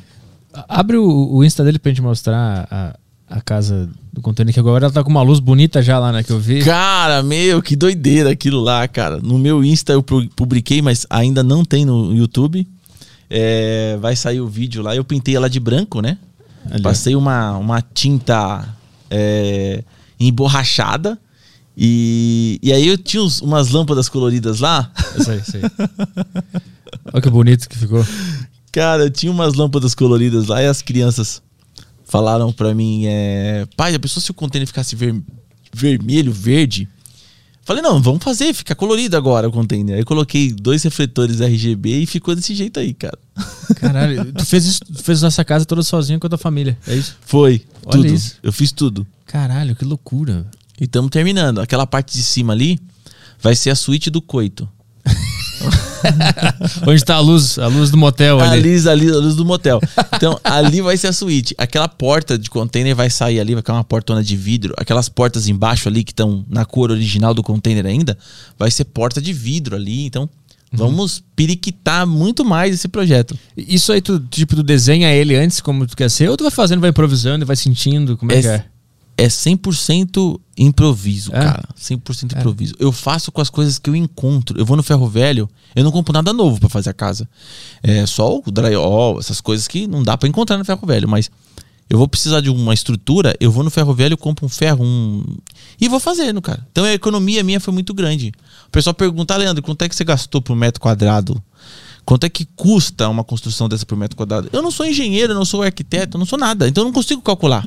E o, o que eu fiz tá fora de qualquer padrão, né? Eu fiz os suportes da pia da cozinha, tudo com mesa de escritório, cara. Mesa de aquelas mesas de escritório gigante, de diretoria. Os caras jogou fora, eu peguei os tubos da mesa, soldei, fiz umas mãos francesas pra travar a pia de mármore em cima. Então, eu economizei muito. E co- como é que faz pra ter água e luz numa casa que tu ergueu do zero, so- sozinho? Como é que liga essas coisas? Então, eu não tinha certeza de nada, não tinha desenho de nada. O primeiro desenho que eu e a mulher fizemos foi na porta do container com uma canetinha de mais ou menos do que a gente queria fazer. Sem medidas, né? Tipo, conta quanto espaço tem daqui lá, esse vai ser o quarto. E daqui, aqui. tá- Então, como eu não sabia o que eu ia fazer, eu falei assim, pô, vou deixar o container longe do chão. Porque se eu mudar de ideia, eu consigo descer por baixo do container e enfiar uma tubulação, que era uma pia aqui. Eu enfio uma serra-copo, faço um furo no assoalho, que é de madeira, e passo um cano por ali. Então, eu deixei ele longe do chão. Como na firma eu, eu vi que nas, nas empresas tinha piso elevado, né? Então, eu trabalhei na, na- num, num prédio lá que tinha as linhas aéreas, a Enel, tinha empresas grandes. Então, cara, por baixo do piso passa um monte de fio, né? Por cima do forro passa um monte de fio. E o forro é tudo destacável, tudo. Então eu falei, pô, vou tentar fazer minha casa igual isso aqui. Porque eu via que na empresa era fácil de mudar o layout. Ah, eu quero tirar essa sala de reunião daqui e passar pra lá. Os caras desmontavam num dia, no outro dia só tava em outro lugar. E aí passava o fio por baixo, os meninos jogavam pra lá, já, instalava a televisão do dia pra noite. Falei, vou tentar fazer minha casa mais ou menos nesse estilo. Então eu tirei ela do chão, Pra embaixo dela colocar caixa d'água, tubulação, fios, tudo por baixo, escondido, né? E dentro das paredes eu passei os canduítes, eu falei assim, depois eu resolvo, né? depois eu vejo. Então, se a mulher quiser que eu mude a tensão da tomada da pia de 110 para 220, é só eu descer embaixo do container e trocar os fios de posição e vai- a tomada dela vai ser 220. Caralho, Não preciso abrir a tomada.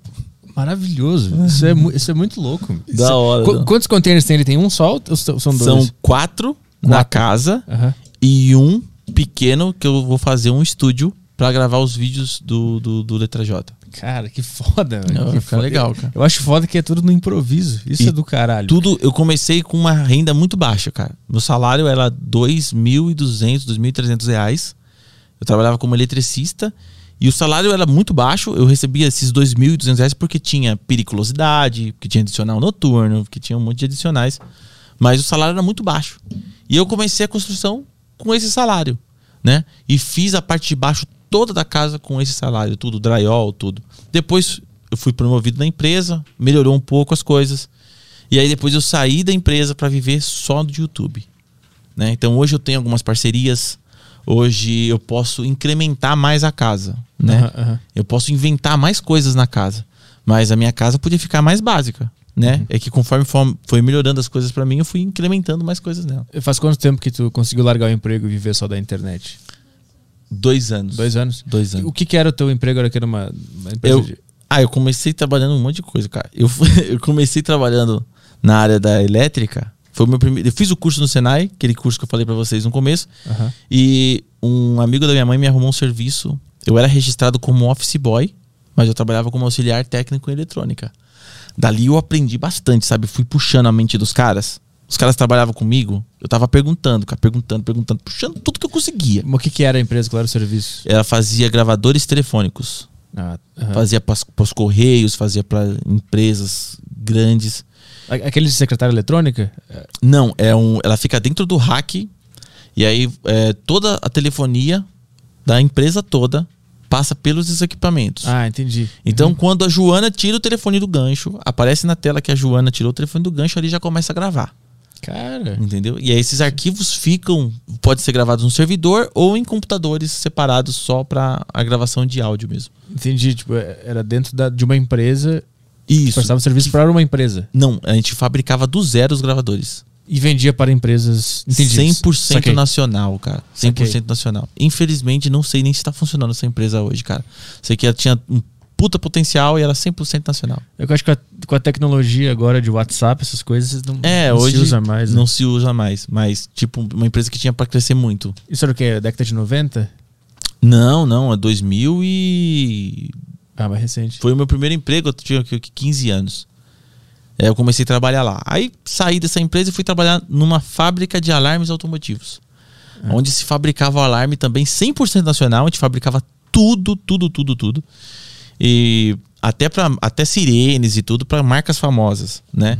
Então a gente- eu aprendi muito lá também. Cara, peguei muita informação. E aí saí de lá e aí fui montar minha oficina. Falei, vou montar uma oficina mecânica. Olha que loucura, cara, que doideira. Aí saí da empresa, comecei a conversar com meu primo. Eu entendi de elétrica. Então eu falei assim, ó. Eu vou pegar a moto pra mexer, porque eu gosto de moto. O carro é muito apertado, né? Então eu sempre cortava minhas mãos no carro, mexia no carro. Falei, vou mexer com moto.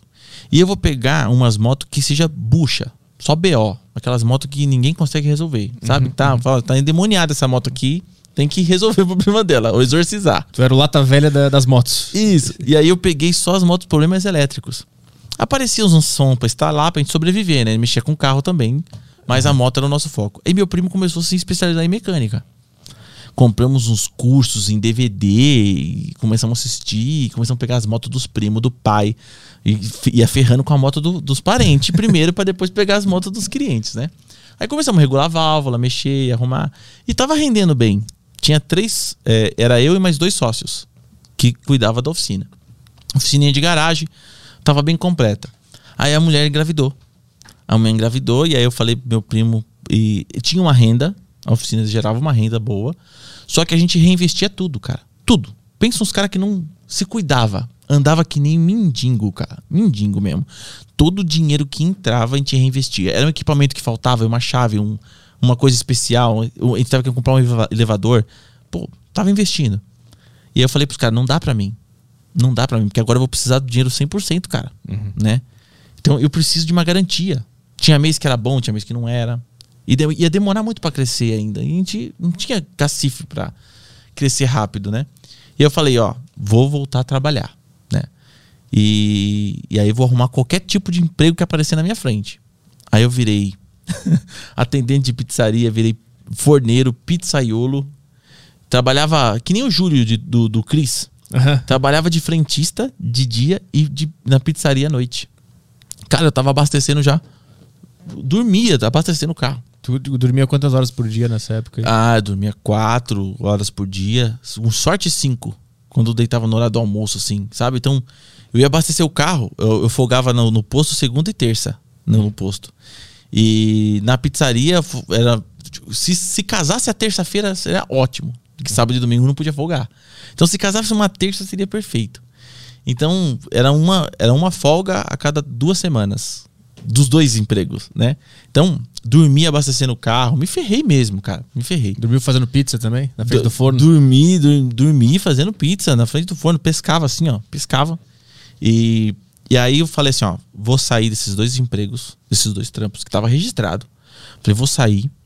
Vou pegar essa grana, vou segurar pra arrumar um serviço na área que eu quero mexer. E eu falei pros caras, ó, vou mexer com elétrica. Elétrica. Vou mudar agora, não quero mais elétrica, vou mexer com elétrica. E aí entrei numa empresa pra trabalhar 12 por 36, que eu nunca tinha trabalhado na minha vida, e pra ganhar 500 reais por mês. Os dois trampos da pizzaria no posto, eu recebia 3 mil e poucos reais.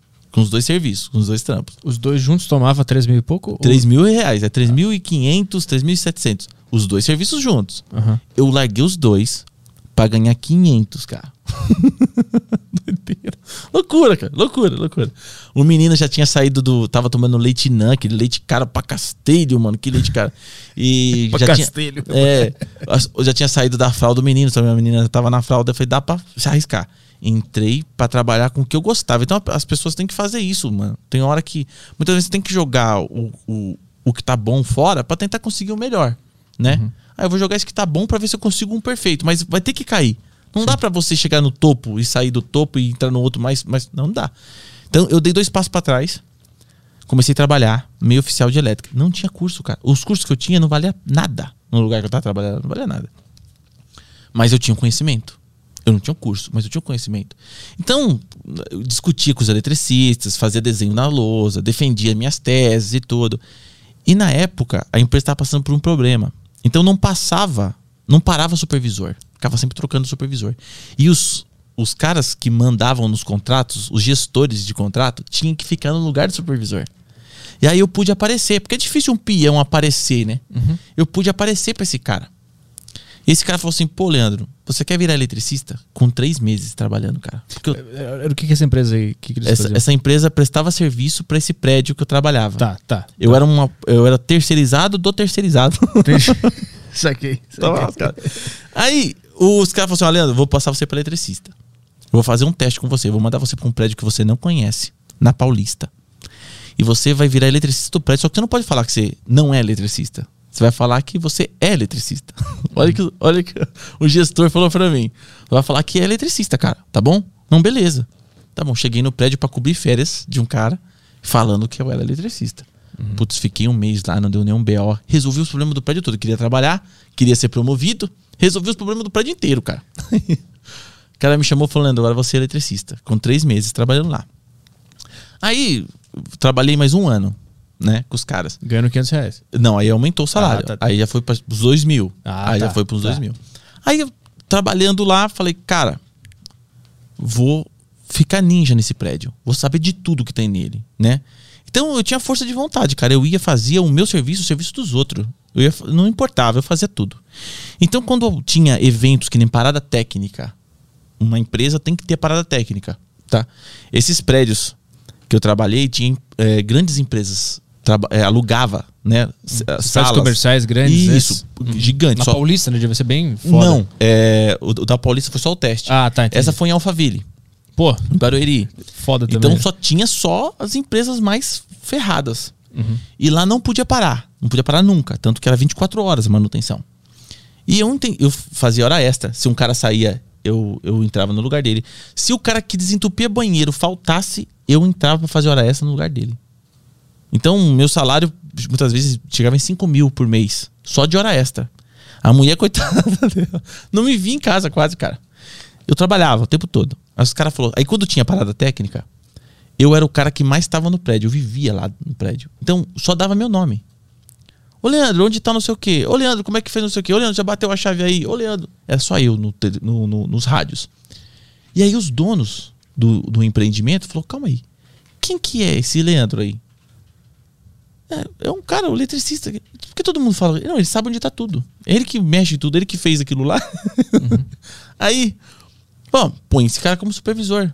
Eu quero esse cara supervisionando a equipe toda. Porque até o supervisor chamou ele pra saber onde tá. O supervisor consultou o Leandro pra saber o que tava acontecendo. Cara, me colocaram eu, imagina um doido que nem eu, como supervisor, cara, de uma equipe, de um prédio muito louco, cara. Foi o que aconteceu. Eu aceitei na hora, gosto de desafios, né? Aceitei. Cara, eu corria, é, eu era um peão num cargo de diretoria, sabe? E eu era é, supervisor de quase administrativo da bagaça, né? O supervisor do supervisor da equipe mesmo. Então, tinha vaga no estacionamento que eu jamais imaginei ter. Eu, o primeiro dia que eu cheguei, eu estacionei meu Uno no- na vaga e o segurança levantou pra pedir pra me tirar o carro, cara. Né? Aí a hora que eu saí do carro, ô senhor Leandro, é você? Eu falei, putz, olha senhor agora, cara. Tô bom demais. O pessoal me viu de social pela primeira vez. O pessoal me rachava os peão, então rachava o bico, cara. Outros viu, virou boiola agora, não sei o quê. Que é papo de peão de obra mesmo, né? Virou patrão. Isso. Aí eu lembro que eu, eu parei o carro uma vez e o pessoal tava pintando as vagas de estacionamento, né? E o meu carro é o Uno mais velho que tinha lá, né? E eu parava no lado dos carrão. Só dos carros Mega Blaster, né? E os peão ficavam achando estranho. Por que, que esse cara tá parando aí, cara? Ele é doido. Aí eu saía do carro, né? E eu chegava sempre escutando um flashback, né? Com o carro, os vidros abertos, encostava lá, saía do carro. Aí os peão tudo olhando pra mim, né? Falei, ó, fique sabendo vocês que de todos esses chefes aqui, ó, eu sou o que mais transo. ó meu carro, ó. Olha, é verdade, é verdade, é verdade. Mas esses caras aí, ó, nenhum deles. Você viu que todos eles passaram aqui, ó, com a cara de bunda. com o notebook embaixo do braço, nem olhava nem pros lados. Eu tô dando risada, cara. É verdade, é verdade. E eu corria com a equipe. A equipe trabalhava comigo, mano, de um jeito fantástico. Que eu. Os caras não queriam fazer o negócio. Ah, vou, vou ficar com vocês aqui. Vou, vou ajudar vocês, mano. Vamos comprar uma pizza, vamos comer uma pizza. Vamos, vamos fazer.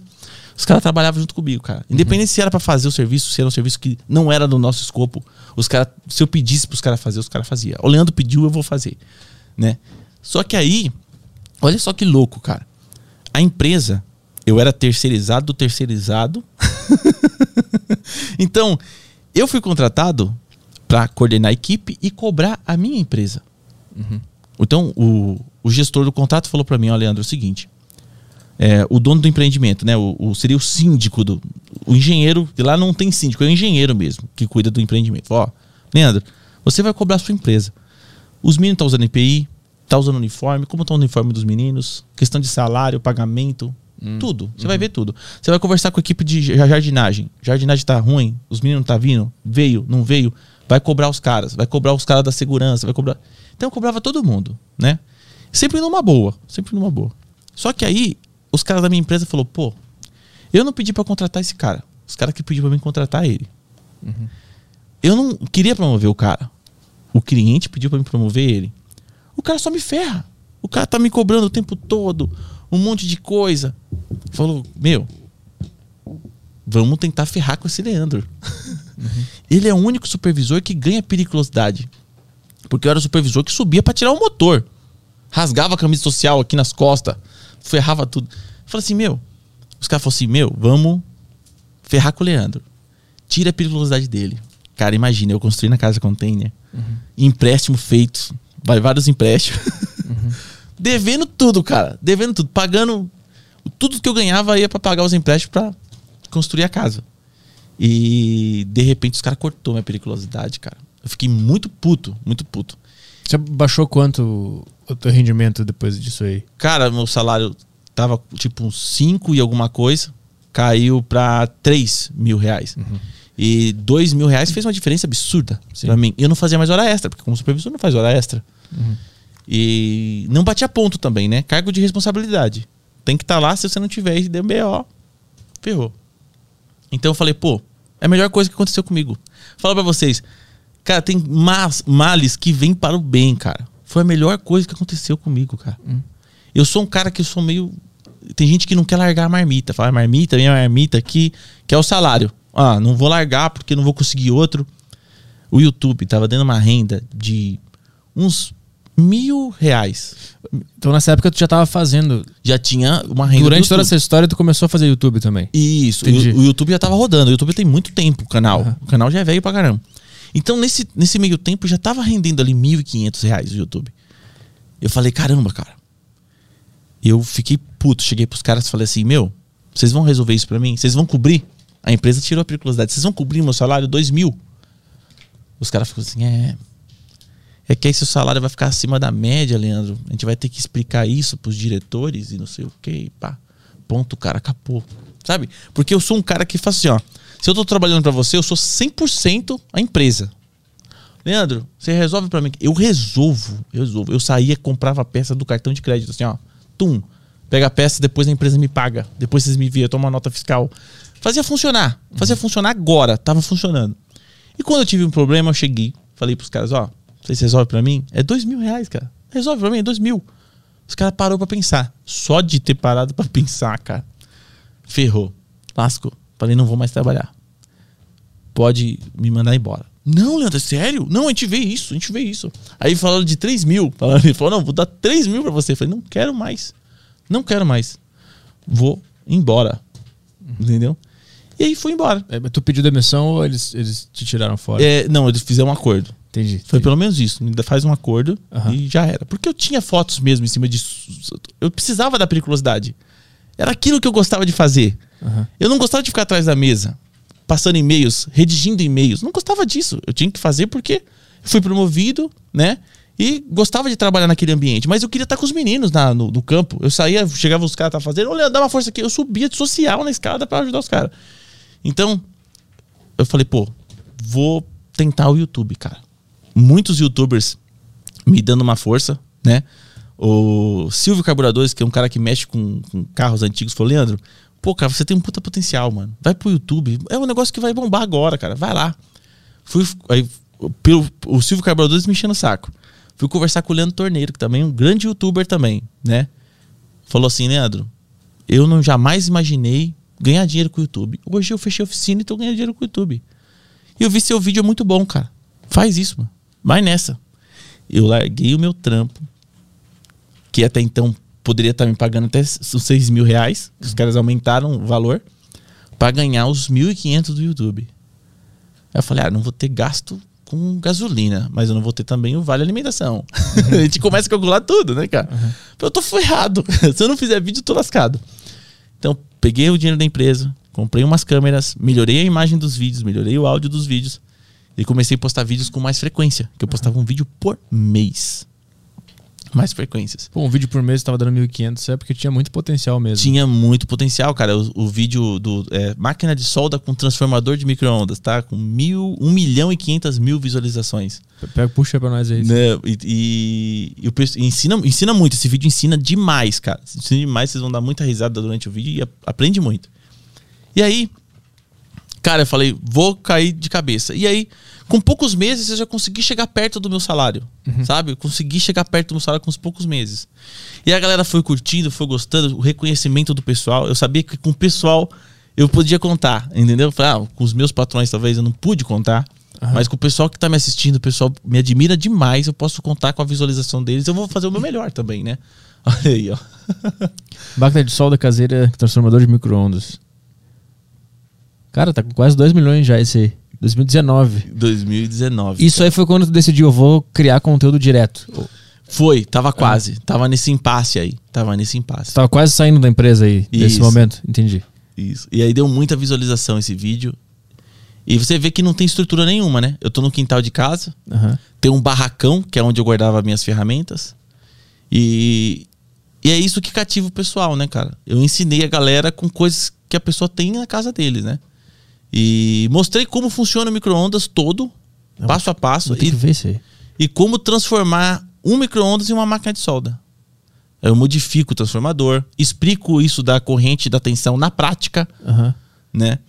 É, então é muito, muito bacana esse vídeo mesmo. A galera curtiu demais. O vídeo mais completo que tem. Essa facilidade que tu tem de ensinar as coisas, deixar as coisas claras, tu, tipo, tu se esforçou pra conseguir ser assim ou é natural? Não, problemas. É, problemas mentais mesmo. É.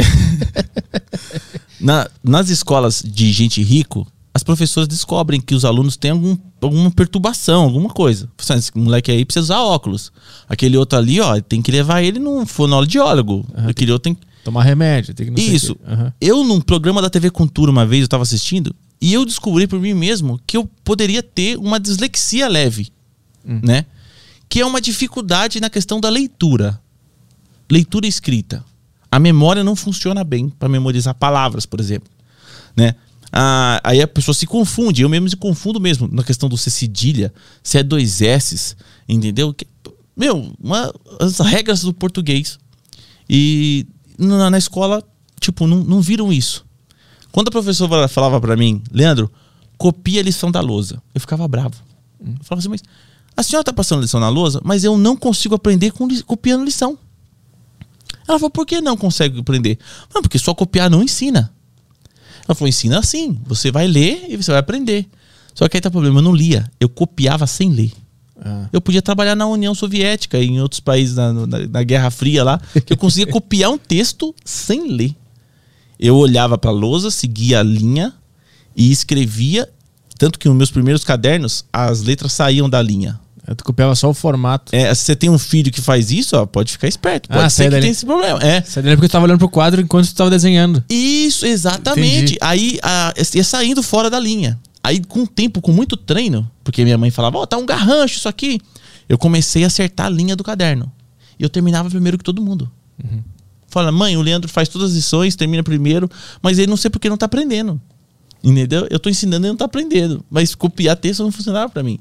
Então, quando eu ia fazer o trabalho escolar, juntava aqueles grupos, né? Pra fazer trabalho escolar. Quando me colocavam num grupo, o pessoal mais nerd da sala falava: Puta, esse cara que vai ferrar no seu trabalho, o que vai fazer? Burrão da turma. É, putz, eu ficava fazer o quê? Então, o que eu fazia? Ler lá na frente, aquele negócio, ó, cada um vai ler um trecho do texto lá na frente, segurando uma cartolina, não funcionava pra mim. Falei, não, isso não vai funcionar. O que eu vou fazer? Eu vou estudar sobre esse assunto, vou tentar interpretar esse texto, que era uma dificuldade pra mim, interpretar texto, então vou ler bastante, três, quatro, cinco vezes pra tentar interpretar o texto, fazer uma história em cima daquilo e contar essa história lá na frente. Quando chegava a minha vez, eu não lia. Eu explicava. Entendeu? Então falava assim, ó, a fotossíntese, nananá, nananá, e falava lá, a semente do coqueiro é o coco, que o coco cai na água, boy, não sei o quê, porque a árvore faz isso, pá, pá, nananá, falava. E dava certo. O pessoal gostava, falava, pô, ficou legal. Então, é uma deficiência que eu tive, que eu acho que aprimorou um outro ponto, entendeu? Sim. É tipo o cego que consegue escutar 5 Sim. km de distância. Aham. É praticamente isso. Então eu acredito que o fato de falar muito foi por causa que eu precisei elaborar uma maneira, né, para poder é, talvez é, en- encobrir uma deficiência. Sim, tu precisava tipo, passar na, naquela série na escola e, e tu criou uma técnica que não era a, a comum da escola, porque é chato, Sim. né? O jeito que eles ensinam. E Sim. tu teve que passar por cima disso. Isso, e trabalhos que era, por exemplo, pra mim, explicar a situação em escrita era muito complicado, cara. Muito complicado. Tanto que quando na empresa eu precisava redigir o e-mail, cara, eu muitas vezes fazia rascunhos, sabe? Antes, durante o. o, o- eu tava fazendo a ronda no prédio, conversando comigo, eu tava rascunhando o e-mail que eu ia fazer, né? Pra poder fazer um e-mail expressando tudo aquilo em poucas palavras, que pra mim era difícil, muito difícil. Era o mais difícil de se fazer. Redigir o e-mail pra mim era o mais difícil. Um e-mail técnico, pá, um outro diretor tá vendo, né? Os clientes do, do, do empreendimento tá vendo. Por isso que tu te deu bem no, no curso técnico, então. O curso do Senai é técnico, né? Ele é Isso. mais. Ele explica o que tá acontecendo sem muita enrolação. Sim, a apostila do Senai já vem com todos os desenhos lá, muitas das questões de alternativa, né? Escreve por que isso acontece, você faz um resumo lá, pá, pá, pá, já era. Então é mais simples, né? Mas é, na empresa eu, eu criei atalhos, né? Para mostrar o que eu sabia de uma maneira diferente, né? Então é, hoje eu tô muito melhor, né? Mas na época, cara, para escrever alguma coisa era um sacrifício, uma dúvida terrível, porque eu não lembrava das palavras, não, não lembrava. É 2S, não é 2S. C cedilha, eu queria matar o cara que fez o C cedilha. Que desgraçado que É fez. o mesmo isso. som do S. É. Pra que fazer o cedilho? pra quê? L e U, cara. Nossa, meu. o Que, que, que- eu ficava nervoso, cara. Ficava nervoso. Falei, caramba, meu. E agora? O que, o que vai aqui? Vai virar a palavra do mesmo jeito, mas o que vai? O B e o R também. É, exatamente. E eu discutia com a professora de português. Eu falava que a língua portuguesa é uma língua burra. Eu, eu É. compartilho dessa. Porque você tem que. Pô, eu vou ter que seguir o movimento da língua pra saber qual é a letra exata que eu vou colocar aqui. Tem um texto que o pessoal passa na escola que é um texto de números. Já chegou a ver? Não lembro. É um, é um, é- são números que você consegue ler textos com aqueles números. Sim, sim, sim. É, números Aham, fazendo papel de letra. Aham. A primeira é difícil, mas depois que o seu cérebro associa, Sim. vai tum, tum, tum. Aí você vê a escrita dos americanos, né? Cara, é muito mais simplificado. O inglês é mais simplificado que o português. Mas direto. Isso, o português, se não for a segunda mais difícil do mundo. É, o tipo, tem quatro porquês. Nossa, cara, você é louco. Separado, é junto. É... É, muito doido, né? Aí depois teve a reforma ortográfica, lembra? Que aí, Aí o- ferrou mais. aí o, no- o super-homem não era mais com o hífen, era junto ou ao Isso, contrário. isso. Ficou uma puta confusão. O cocô e coco é a mesma coisa. É, É, acabou Os o acentos. circunflexo. Puta, virou uma confusão. Ferrou a galera. A galera que não sabia se sobressaiu, né? Ó, legal, eu não sabia mesmo que acento que ia aí, eu vou, nem vou pôr mais. Agora a galera que sabia já se lascou. Falou, agora e agora? Ferrou. Que até quem sabia ficou na dúvida. É, ou tu podia dizer que não botou um acento porque tu achava que na nova reforma podia dar uma justificativa pra tua burrice. Isso, Podia isso. justificar. O acento com S, acento com C. Fora as gírias Porra. que tem, né, cara? O gringo chega aqui no Brasil, ele fica maluco, cara. Não é muita gíria que é. E tem muita palavra que é igual. Você fala pro gringo, ó, semente de mentir, semente de plantar. Manga. É. Manga foda. Manga, é. Manga da camisa, manga de fruta. é. Sim, sim, sim. Tem várias coisas assim. velho. Os caras chegam aqui no Brasil, pra eles tudo é menina, né? Tudo é menina ou tudo é menino. Eles não conseguem. é, os coreanos, os gringos, eles têm esse de errar o masculino e feminino, porque nos Estados Unidos não tem tanto isso, né? Ah, é they, né? Tipo, eles. Não é, É. eles e ela. They serve pra, Isso. pra masculino ou feminino. Aham. É uma confusão louca, cara. Acho que tem o she e o he, que é, que é isso, mas eu acho que quando se fala de um grupo de pessoas, não tem distinção, né? Não de- tem. De, aí, sexo. aí os caras passam uma vergonha aqui, cara. Você tá me tirando, né? Elas. Olha pro grupo de cara e fala elas ali. Tinha muito gringo que conversar com a gente lá, falava, tipo, chamava todo mundo de mulher, né, cara? Eles só olhavam assim. Lá nas empresas que tu trabalhava na época. e a gente rachava o bico, cara. É. Tu disse que tu gostava da, do- das, da- dos trabalhos que envolvia perigo, né? Isso. Qual, qual era tipo, o tipo de trabalho que. Qual foi o mais perigoso que tu já enfrentou? Cara, eu acho que nessa última empresa foi um dos mais perigosos, que a gente trabalhava com média tensão 60, a gente trabalhava com 36 mil volts, que é aquele que eu tô brincando no vídeo, né? Só que com uma corrente muito maior, que é um transformadores gigantescos e tudo. E aí tinha uma responsabilidade muito grande, né? Pra fazer as manobras, fazer as manobras da maneira correta, porque pessoas poderiam morrer, porque sistemas todos poderiam parar, porque poderia dar prejuízos de milhões. Tu Entende? fica muito tenso quando tá trabalhando nesse lugar? Ou... Muito tenso. Eu saía, saía eu saía- chegava em casa, os caras me ligavam porque tinha algum problema, alguma coisa. Eu saía com a moto arregaçando e chegava no serviço em questão de minutos mesmo. E muita gente, eu falo pro pessoal isso sempre. Se você vê um louco, cara, na Castelo Branco, a milhão com o carro. Ah, o carro tá vazio, esse retardado, vou segurar ele aqui. Não segura o carro, deixa o cara passar. Tá na expressa, né? Dá certo, deixa o cara passar. O cara pediu passagem, deixa o cara. Porque você não sabe o que pode estar acontecendo, cara. Eu saía de casa que nem um louco. Por quê? Desligava o prédio e nesse prédio tinha operação das linhas aéreas e tinha operação da Enel, que controla São Paulo inteiro. Aham. Lá tem o centro, o CCO, o centro de operações. E na Azul, se parar, o nenhum, eh, nenhum avião sobe nem desce se o centro não estiver funcionando. Entendeu? Se pousar, vai ser pouso de emergência, porque não tem autorização, não tem comunicação ali. Sabe? É um negócio louco. Então, dependia daquilo estar funcionando. Entendeu? Era, um, era um mecanismo muito eh, complexo ali. Então, tinha, tinha que estar funcionando. Qualquer, lá na central da, da Enel, se o cara quiser apagar São Paulo todo, ele aperta um botão e apaga. Tem um sistema de automação que vai ter um- uma chave em algum lugar, um disjuntor isolado a gás, a óleo, que vai abrir para desligar uma, um setor. E ele controla isso aqui. Se por acaso acontecer um acidente de um poste cair na rua e precisar desligar, eles desligam de lá. E eles conseguem, tipo, só esse setor eu preciso desligar esse bairro, por exemplo. E isso, caiu um fio em cima de um carro, por exemplo. A pessoa tá presa dentro do carro, o corpo de bombeiros vai ligar pros caras lá, vai passar o nome da rua e o cara vai desligar através lá da central. Não precisa de um caminhão sair. Então é um negócio que é uma operação complicada. Então eu precisava estar instantaneamente lá. Então, tipo, tava em casa, depois do expediente, chegou em casa pra relaxar. Ó, deu uma merda aqui, vem. Não, eu só faltava chorar quando o celular tocava, cara. É. Nossa, eu odeio o celular. Até hoje tá traumatizado com o celular. No, no- no celular eu só vivo no silencioso. Meus parentes falam assim: ó, se você quiser falar comigo, liga pra esposa, que a esposa fala comigo. Ou só se eu ver se a, a ligação enquanto eu tô mexendo no celular. Aham.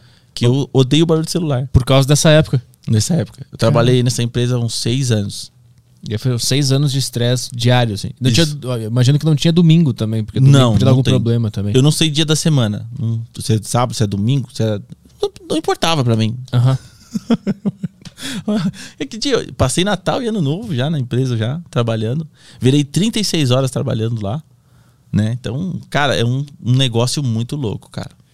Tem um, tem um negócio que, tu, que, eu, que eu peguei na tua história. que te- Teve dois momentos que tu tomou uma decisão eh, drástica, perigosa e arriscada, que foi quando tu mudou lá da pizzaria e do posto de gasolina e foi pro lugar que tu ia trabalhar com o que tu amava, né? E Sim. tu aceitou uma redução drástica de, de salário. salário.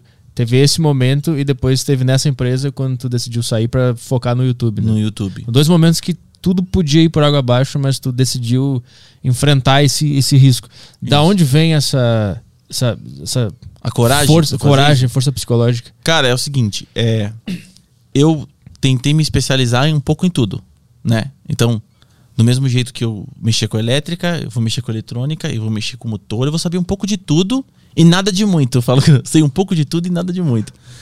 Então, o cara que se foca numa área só hoje, ah, eu vou ser metalúrgico e só é metalúrgico, só tem aquela possibilidade de serviço pra ele. Se a casa cair ali, ferrou, cara. Então o cara tem que ter um plano B. Sempre tem um plano B. Então, eu sabia que eu vendi fruta na rua. Eu comprava abacaxi no Ceasa e ia vender lá na minha região. E comprava uva no interior e vender também na, na minha região. Então, cara, eu não tinha medo de nada. Como eu fiz um pouco de tudo, eu descarreguei caminhão da Quartzolite nesse meio tempo também. Tem uma- muita coisa que eu fiz. Que foi os bicos. Os bicos. Como eu fiz um pouco de tudo, acabou que não tinha mais medo. Sabe? Ah, eu tô amarrado nessa empresa aqui, se eu perder o emprego, ferrou. Não, pra mim não tinha essa. Eu assim, não, se eu emprego emprego aqui, eu vou conseguir me manter de alguma forma. Entendeu? De algum lugar. Eu cheguei uma vez pra Aline e falei assim, Aline, eu tô trabalhando na pizzaria, saí do posto de gasolina, mas eu tinha mantido a pizzaria. Porque a dona da pizzaria falou assim: ah, dá um tempo pra me juntar o dinheiro pra te pagar. Não, tudo bem. Nesse meio tempo, eu falei pra ela, assim, eu vou arrumar um segundo emprego temporário. Fui no sacolão, voltando do sacolão, tinha uma loja de som automotivo, tava lá, precisa de eletricista de alto. Eu era eletricista de alto? Não, eu não era eletricista de alto. Eu sabia instalar som, mas não era eletricista de alto. Cheguei pra mulher e falei assim: Eu sou eletricista de automóvel. Ela falou: É mesmo? Você tá indo pra onde? Falei: Tô voltando pra casa. Falei: Então volta pra sua casa, vem aqui, que tem aquele carro pra você instalar um som, e tem aquele carro funerário que tá com alternador, com defeito, não tá carregando a bateria. E aí você vai ter que consertar. Falei: Tá bom. Cara, eu não sabia nem como funcionava um alternador. Sabia que ele gerava energia pra carregar a bateria do carro. Mas como que funciona o alternador? Né? Cheguei em casa, olha que aí que eu comecei a dar valor pro YouTube, né? Quando a gente começa a depender da, da plataforma. Eu entrei no YouTube e coloquei como funciona o alternador. Tava um cara gravando um vídeo bosta no celular, assim, ó. Tipo VGA. Horrível. O cara mostrou os pontos que eu, que eu já sabia a, a, a dinâmica da elétrica, né? Sabia como a elétrica funcionava. Então eu precisava de algumas informações para entender tudo sobre aquilo. O cara explicou os pontos que eu precisava. Olha, aqui tem a escova, aqui tem o rotor, esse é o estator, aqui tem a ponte de retificador. Pronto, cara. Desci lá embaixo como um especialista em alternador. Mas eu enfrentei o bagulho, eu fui e enfrentei, sem saber. Eu fui e enfrentei. Cheguei, consertei o carro funerário, instalei o som na picape do cara. E no dia seguinte já tava arrumando outras coisas e a mulher gostou pra caramba do meu serviço. Então foi sempre me virando, cara. Se por tu ter feito tanta coisa, tu sempre soube que, ah, se eu sair desse emprego, eu já vendi fruta, eu sei que alguma coisa vai rolar, eu, já- eu vou arrumar Sim. alguma coisa pra fazer, o- a vida vai me encaminhar. Tu tinha essa fé que isso podia acontecer por Isso. ter se exposto a tantas coisas antes. Isso, eu já não tinha mais medo de. Não tinha mais medo de nada. Eu falei, vou fazer o que eu gosto. Porque quando você trabalha com o que você gosta, você não precisa trabalhar. Você não trabalha. Porque você tá fazendo uma coisa que você gosta, cara. É quase que um lazer. então aí o, o pessoal pode achar, falar, pô, Leno, você nesse prédio você trabalhava pra castrilho. Eu gostava daquilo, cara. Eu achava muito louco. Tudo poder parar de repente, todo mundo se ferrar, sabe? Apocalipse, né? eu achava muito louco aquilo. Eu falei, mano, eu tô sustentando isso aqui pra isso não parar. Eu que tô fazendo tudo funcionar. Putz, muito louco, muito 10. Então eu gostava daquilo. O YouTube é a mesma coisa. Eu gosto de fazer o que eu, que eu, que eu faço.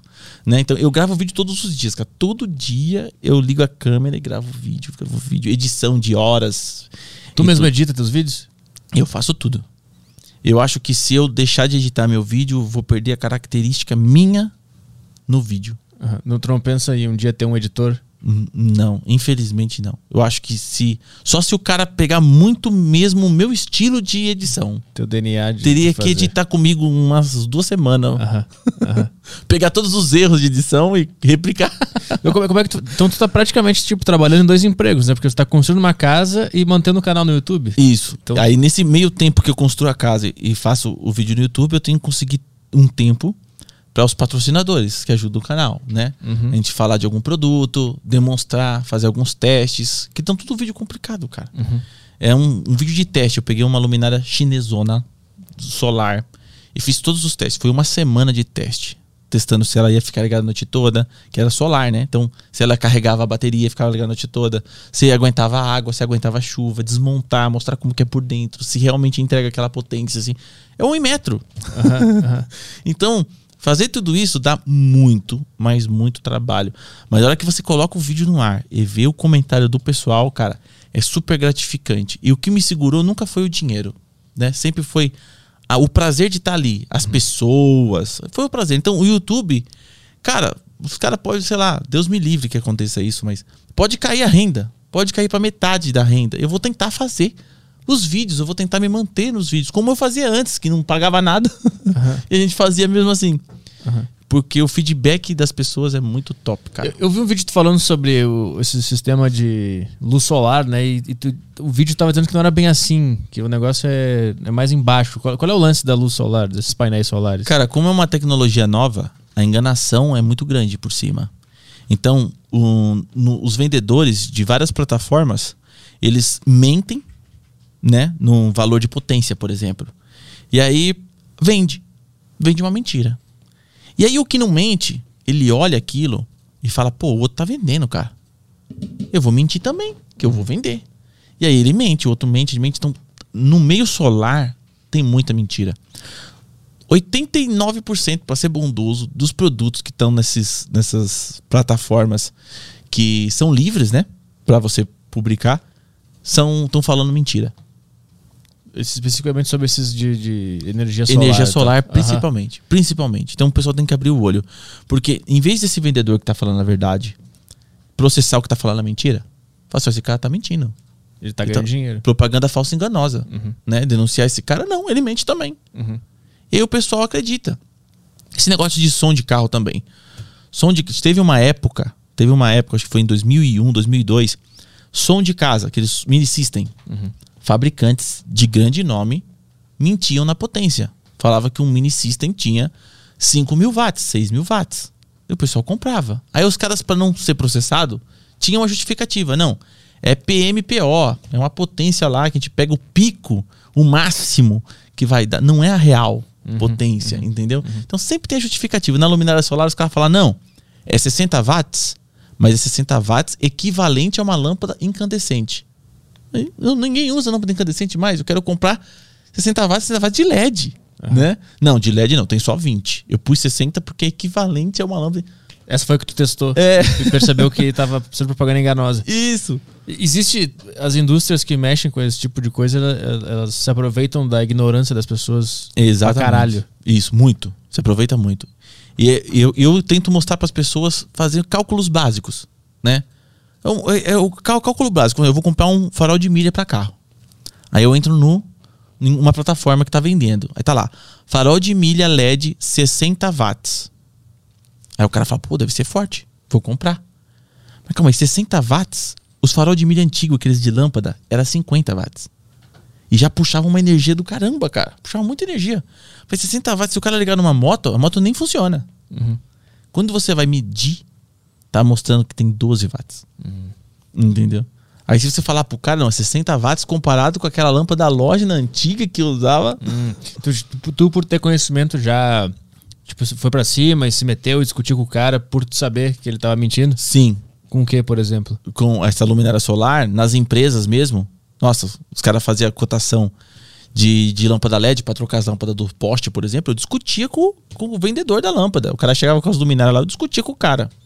Entendeu? Tu falava, isso aqui não é o que tu tá me vendendo. cara." Não é, não, isso aí não existe. Eu falava pros meus chefes, lá, falava, não tem como comprar desse cara aí, tá mentindo. É descarado o negócio. Aham. Mas aí tu conseguia ganhar a discussão ou eles acabavam cedendo? Sim, conseguia desganhar- ganhar a discussão. Eu só não consegui ganhar a discussão com o dono da empresa que eu trabalhava.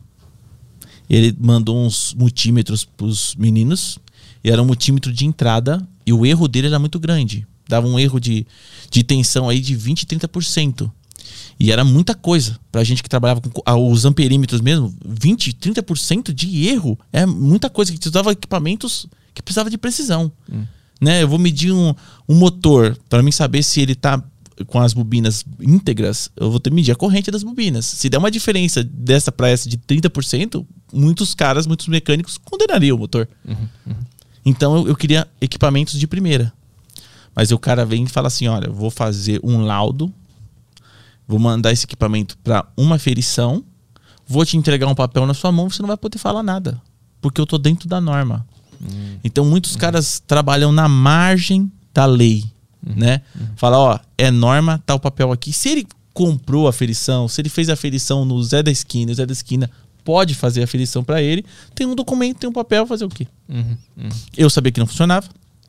Ele sabia que não funcionava, mas Não tinha o que fazer. não tinha o que fazer. Era comprar um, um perímetro, deixar no armário pros meninos e falar assim: ó, usa esse aqui. Se tiver na dúvida, usa esse pra ferir os outros.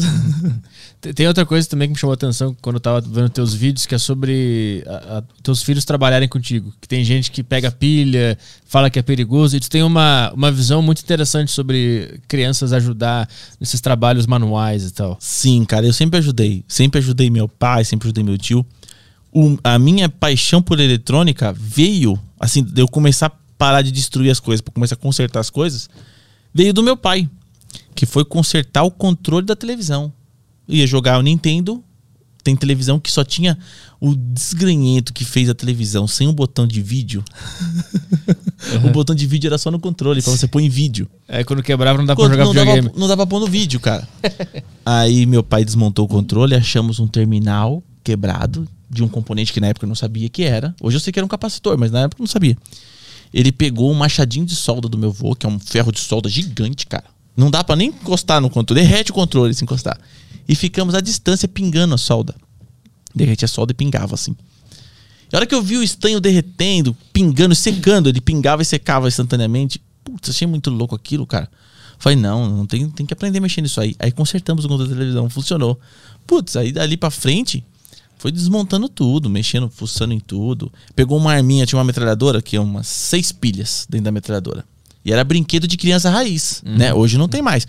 A arminha de espoleta do Rambo, era brinquedo de criança raiz. Puta, tinha essa, que era só, só o barulho que dava, né? Tal, tal, tal. Mas você podia pôr umas bolinhas dentro. Tinha umas bolinhas que vinham que você podia pôr pra tirar também as bolinhas. Tinha a arminha de pressão, né? Eu Tinha as arminhas de pressão. Eu tive uma arminha de pressão. Muito louco, cara. Brinquedo. A minha metralhadora, ela balançava, tó, saía assim, ó, balançava e saía fumaça da ponta, acendia a ponta, saía fumaça.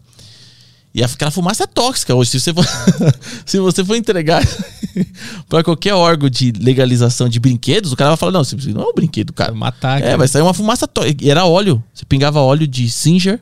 É. E aí saía aquela fumaça do óleo Singer. E as crianças que respiravam. Eu, eu fingia que tava tirando e respirava a fumaça que saía da metralhadora. O trenzinho saía fumaça também. Hoje você não tem brinquedo que sai fumaça. E, e aí eu fui pegando o gosto do negócio, desmontando, fazendo outras coisas com os brinquedos e tudo. E aí foi por isso que eu peguei amor em fazer aquilo que eu faço. Se os pais hoje pegar os filhos e colocar eles pra ajudar a fazer alguma coisa, tem que pôr criança pra ajudar. a- a- a- o, o pai é, que nunca fez isso, quando começar a fazer, vai sentir diferença na hora na criança. Ah, Leandro, eu vou fazer o quê? Lava o carro. Não, lava o carro. Ah, mas eu levo o carro, não lava rápido. Vem um cara que busca meu carro, leva pra mim, traz. Lava o carro com a criança. Você vai ver que ele não vai conseguir desengatar a mangueira no engate rápido. Ele não vai conseguir ligar a lavadora. A mangueira vai enroscar, ele não consegue desenroscar a mangueira. As crianças estão assim, cara. Hã? Hã? Fica perdido. Sabe? Então, colocar as crianças no dia a dia da casa. Tu, falou uma frase que eu gostei, tu falou, eu fiz, eu fiz filho pra me ajudar, não pra ficar jogando videogame. Exatamente. Ó, o videogame é uma diversão. Se ele me ajudar, se ele for companheiro meu, ele tem um videogame, ele tem televisão, ele tem um computador, ele vai ter tudo. Mas sacaneou, já era, perdeu. Entendeu? Os pais hoje estão muitos bons, bonzinhos, os pais, né? E assim, pra você criar um caráter bom no seu filho, você tem que, assim, não- muitas vezes o cara foi muito maltratado quando criança. É lógico que você tem que filtrar isso, né? Ah, se meu pai me maltratou muito, eu vou maltratar meu filho. Não, não é assim. Mas você tem que deixar a vida um pouco mais difícil pra eles agora, pra eles não apanhar futuramente da vida, né? Então, o, o Fernando é o seguinte: é, teve uma vez que ele mentiu pra mim. Ele pegou dinheiro pra comprar taso na escola. O menino tava vendendo taso. Taso não, figurinhas. Figurinhas. Comprar figurinha, cara. Aí ele comprou a figurinha do menino. E, e aí deu um rolo que a professora pegou eles. E ele não falou que comprou a figurinha, né? E o menino não falou que vendeu a figurinha. Então cada um inventou uma história. E ele falou que o menino tinha roubado o dinheiro dele. Quando ele falou pra mim que o tinha roubado o dinheiro dele, eu fiquei doido, cara. A hora que o ônibus da escola parou, que desceu as crianças, eu fui conversar com a avó do menino. Né? E eu falei, ó, meu filho tá falando que o seu filho roubou o dinheiro dele. Ah, é mesmo? Eu, quando chegar em casa, ele vai ver. O moleque apanhou pra cacete. Putz. O moleque apanhou. E no final da história, eu descobri que não. Que ele deu dinheiro pro menino, o menino vendeu figurinha pra ele. Entendeu? E, e aí, que- qual é- foi a, a, a, consequência disso? Né? Tem que apanhar? Mentiu? Tem que apanhar. Tem que apanhar, tem que ter um controle, né? Mas tem que tomar uns tabef. Mas eu peguei o videogame dele. O videogame dele com controle tudo. Completo. Pus numa caixa. E dei pro vizinho. Na frente dele, eu fiz ele ir lá comigo. E dei o videogame dele pro vizinho, cara. O vizinho não tinha videogame. O vizinho merece, que ele não mentiu pro pai dele, você mentiu. E deu videogame pro, pro, pra ele. Pra ele ficar, isso tem que ficar na memória dele. Tem que, tem que ver que as coisas têm consequência. O pai fala hoje assim, ó. Para, para, para. Aí o menino quebra o bagulho. Pau. Fala, ó, eu vou te bater. Não faz nada. Ou eu vou pôr de castigo. Tem gente que não gosta de bater, né? Fala, eu vou pôr de castigo. Não põe. Aí vai. A criança vai testando a gente. Mais pra frente, tem aqueles marmanjão que senta o cacete no pai e na mãe e fica, ai meu Deus, meu filho, pau, pau. Porque não não colocaram as crianças no lugar delas, né? assim, ó, esse é o meu pai, eu tenho que respeitar o meu pai, né? Então, para respeitar, infelizmente, infelizmente, tem que temer respeito. Não deixa de ter amor. Não, tem, não deixa de ter amor. Meu filho me ama. Mas quando ele mentir para mim, ele sabe que o negócio vai ficar feio. Eu vou pegar o que ele mais gosta, vou dar pra, Não é castigo de 3 milhões, vou dar para alguém. Não tem essa mentira. Vai falar a verdade. E, e tu põe ele pra trabalhar na casa lá que tu tá construindo, né? Eu vejo os vídeos lá. Ah, trabalha. E, e essa filosofia de botar a criança pra trabalhar, pra subir no telhado e tal, que tem comentários de pessoas que se preocupam às vezes, né? Sim, mas a- as crianças, você tem que treinar as crianças para isso. Não é que eu tô pegando o meu filho hoje e tô colocando em cima do telhado, né? Não, ele já tava trabalhando comigo desde pequenininho, né? Então eu vou ensinando para ele, ó, não pode, não faz isso, não faz aquilo. A minha bancada ficava cheia de tomadas, de ferramentas perigosas ligadas. Furadeira ligada, esmerilheira ligada, o menininho pequenininho. A minha avó chegou para mim e falou assim: "Leandro, você tem que tirar isso daqui. A criança vai mexer aqui e vai se machucar. Eu falei, não, vó, não vai se machucar. O mais fácil não é eu tirar ele, é, tirar, tirar a bancada daqui e proteger tudo isso aqui. Não, mais fácil eu che- ensinar ele que isso machuca. Que isso faz mal. Como é que você ensina a criança a fazer isso? Primeiro, mostra foto. Mostra foto de criança sem dedo, mostra foto de criança descapelado. Tem um, a- eu peguei foto da- das meninas para mostrar para minha, minha filha. A furadeira é perigosa. Tira o cabelo da menina. Tem uma que tá comendo milho, não sei se você chegou a ver. Sim, A sim. furadeira arranca um teco do cabelo da menina. Sim. Mostrei pra ela, ficou oh, horrorizada. Oh, Falei, mas é perigoso, né? Então eu mostro, falo, ó, é perigoso. Se fizer isso, vai acontecer isso. Andava na rua sem olhar, ó, criança atropelada. Mostrava foto feia mesmo, foto esbagaçado. É desse jeito que fica. E daqui pra frente vai só pro caixão e já era. Então põe a realidade na criança. Que não adianta você falar assim, ó, não pode que é perigoso. Ele entende que é perigoso. Não, não entende. Né? Então você vê, ó, o forno tá quente. Ó, tá quente, tá quente. Antes do forno esquentar muito, já pega a mão, ó, tá quente, tá quente, tá quente, só pra sentir o calor, vai queimar, vai queimar. Já nem põe, não passa nem perto do forno mais. Né? Então, eu ensinei pra eles tudo isso. Né? Então, meu filho mesmo, você fala assim, ó, você tá na cama, beliche alto. Põe seu corpo pra frente da cama. Você vai olhar sua irmã lá embaixo da cama, certo? Se você for colocar o corpo muito pra frente, vai chegar uma hora que você não vai conseguir segurar mais. Você vai cair de cabeça no chão, cara. Vai pôr no corpo pra frente. Vai pôr. Agora tenta voltar agora. Ele não consegue voltar. Começa a escorregar. Né? Comigo, Chufa. Então isso pode acontecer. Né? Então quando ele tá no telhado comigo, quando ele tá mexendo com, com, com as coisas junto comigo, ele sabe do que é perigoso. E tu, tu percebeu um, um aumento da- de maturidade da criança quando ela tá trabalhando junto contigo, em comparação, tipo, a uma que fica o dia inteiro jogando videogame, por exemplo? Nossa, não. é- Não é porque meus filhos não, mas o Fernando e a Marina são muito inteligentes. Muito, muito, muito inteligentes. O, o, o Fernando pegou um pouco da inteligência da mãe dele, né? Graças a Deus, é, os meus lados ruins eles não pegaram. e o Fernando sabe tudo. Eh, Galáxia, planetas, gravidade dos planetas. Ele é fissurado nesses negócios. Trem. Ele é fissurado nisso. E na. é, até no, no fazer, no andar, no, no se mexer, executar uma tarefa. É diferente de uma outra criança. Entendeu? Ah, pai, me ajuda a abrir o Yakut. Se vira. Abre a cut. Ah, mas como? Morde, cara. Não sei. Põe no dente. Joga no chão. Pega um negócio na pia, fura o garfo. Vai testando até. É isso, tenta. O- eu usava com o Fernando o chachezinho do ketchup. E toma um banho daquele chacezinho, né? Pra abrir o cha- Falei, não, cara, você já tem dente. Tira, você abre o chacezinho. Aí não conseguia, eu zoava com ele. Ih, meu, não conseguiu. Ficava bravo, nervoso. Mas isso faz parte, porque ele tem que saber se controlar, tem que saber é, executar uma tarefa sob pressão. É um treinamento. É um treinamento porque lá na frente, na empresa, ele vai ter que fazer isso. E, e se ele já souber fazer, ele vai se sobressair em cima de outras pessoas. Entendeu? Ah, Leandro, como é que você conseguiu sem estudo nenhum, com um curso no Senai de 30 horas, muitas vezes ser promovido nas empresas, conseguir vários empregos? Porque eu já tinha, querendo ou não, ajudado muito meu pai, meu avô, meu tio.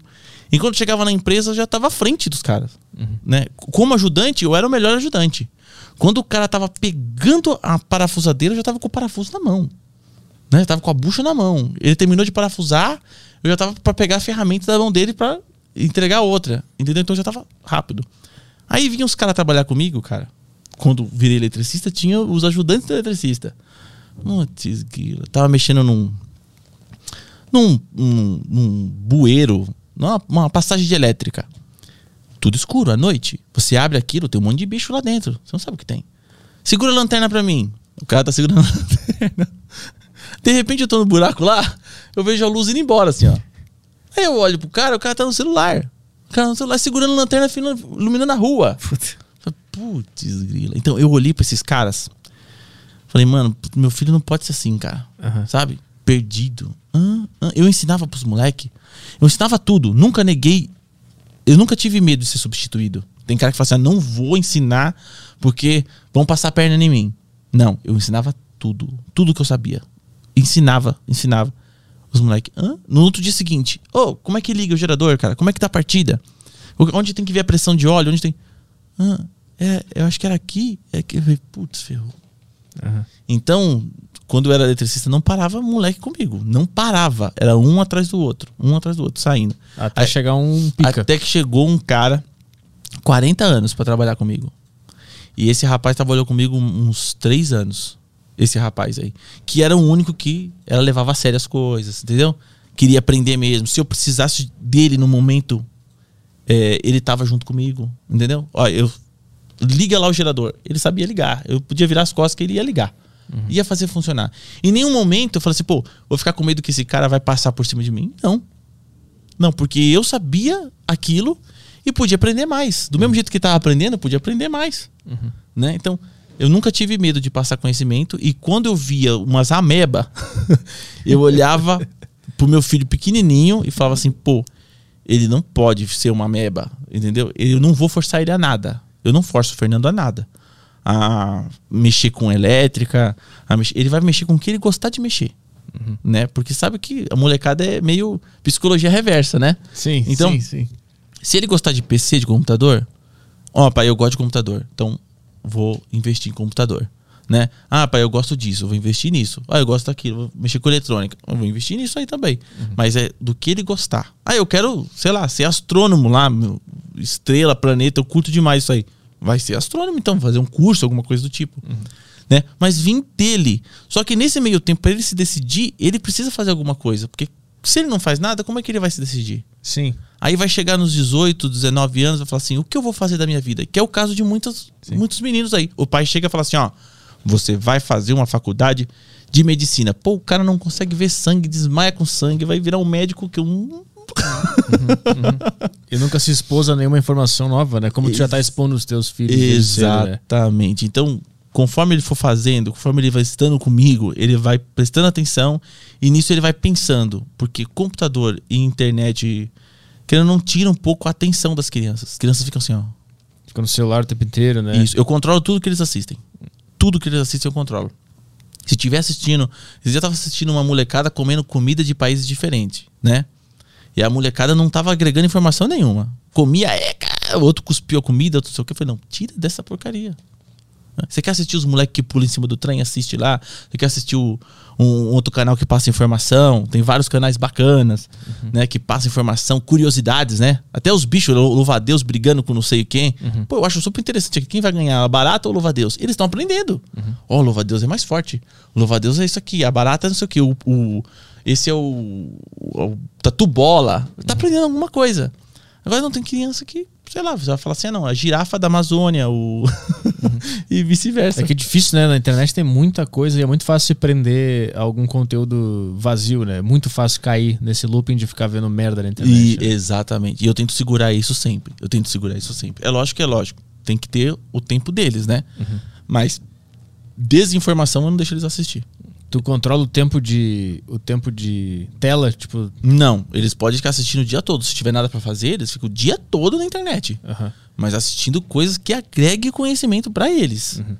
Entendeu? Então, até o videozinho da Beyblade, que meu filho gosta desse negócio de Beyblade, até o videozinho da Beyblade ensina alguma coisa, né? Ela tá girando sentido anti-horário, tá girando sentido horário. Teve uma eclosão da Beyblade, uma explosão da Beyblade. Fala, pô, interessante, tu tá aprendendo uma palavra nova, né? Mas tem uns vídeos, cara, que não, não- não agrega nada, cara. Mas como é que tu lida com, tipo, o entretenimento? Que às vezes é bom ver uma bobagemzinha para se divertir, dar risada. É, então, eles assistem. O meu filho gosta do, da Beyblade, né? E do Dragon Ball. Então assiste Dragon Ball. Né? Assi- Tá sempre assistindo Dragon Ball. A menina gosta de ficar assistindo ah, as bonequinhas LOL e tudo. Então assiste, é tranquilo. Mas quando há uma desinformação, desinformação, No né? banheiro de Nutella. Isso. Ou o menino pegou a carne e falou assim: É, que carne nojenta. Aí Jogou um bife, cara. Eu falei, não vou deixar o moleque assim jogar um, bife fora. Ah, entendi. Não. Tipo aqueles caras que ficam provando comida e jogam Isso, fora. Joga fora. Entendi. É uma desinformação, cara. Aí assim, isso vai levar aqui, cara, pra lugar nenhum. Aí eu falo pra ele, falo assim, olha o que ele fez. Tá errado isso, tá errado. Né?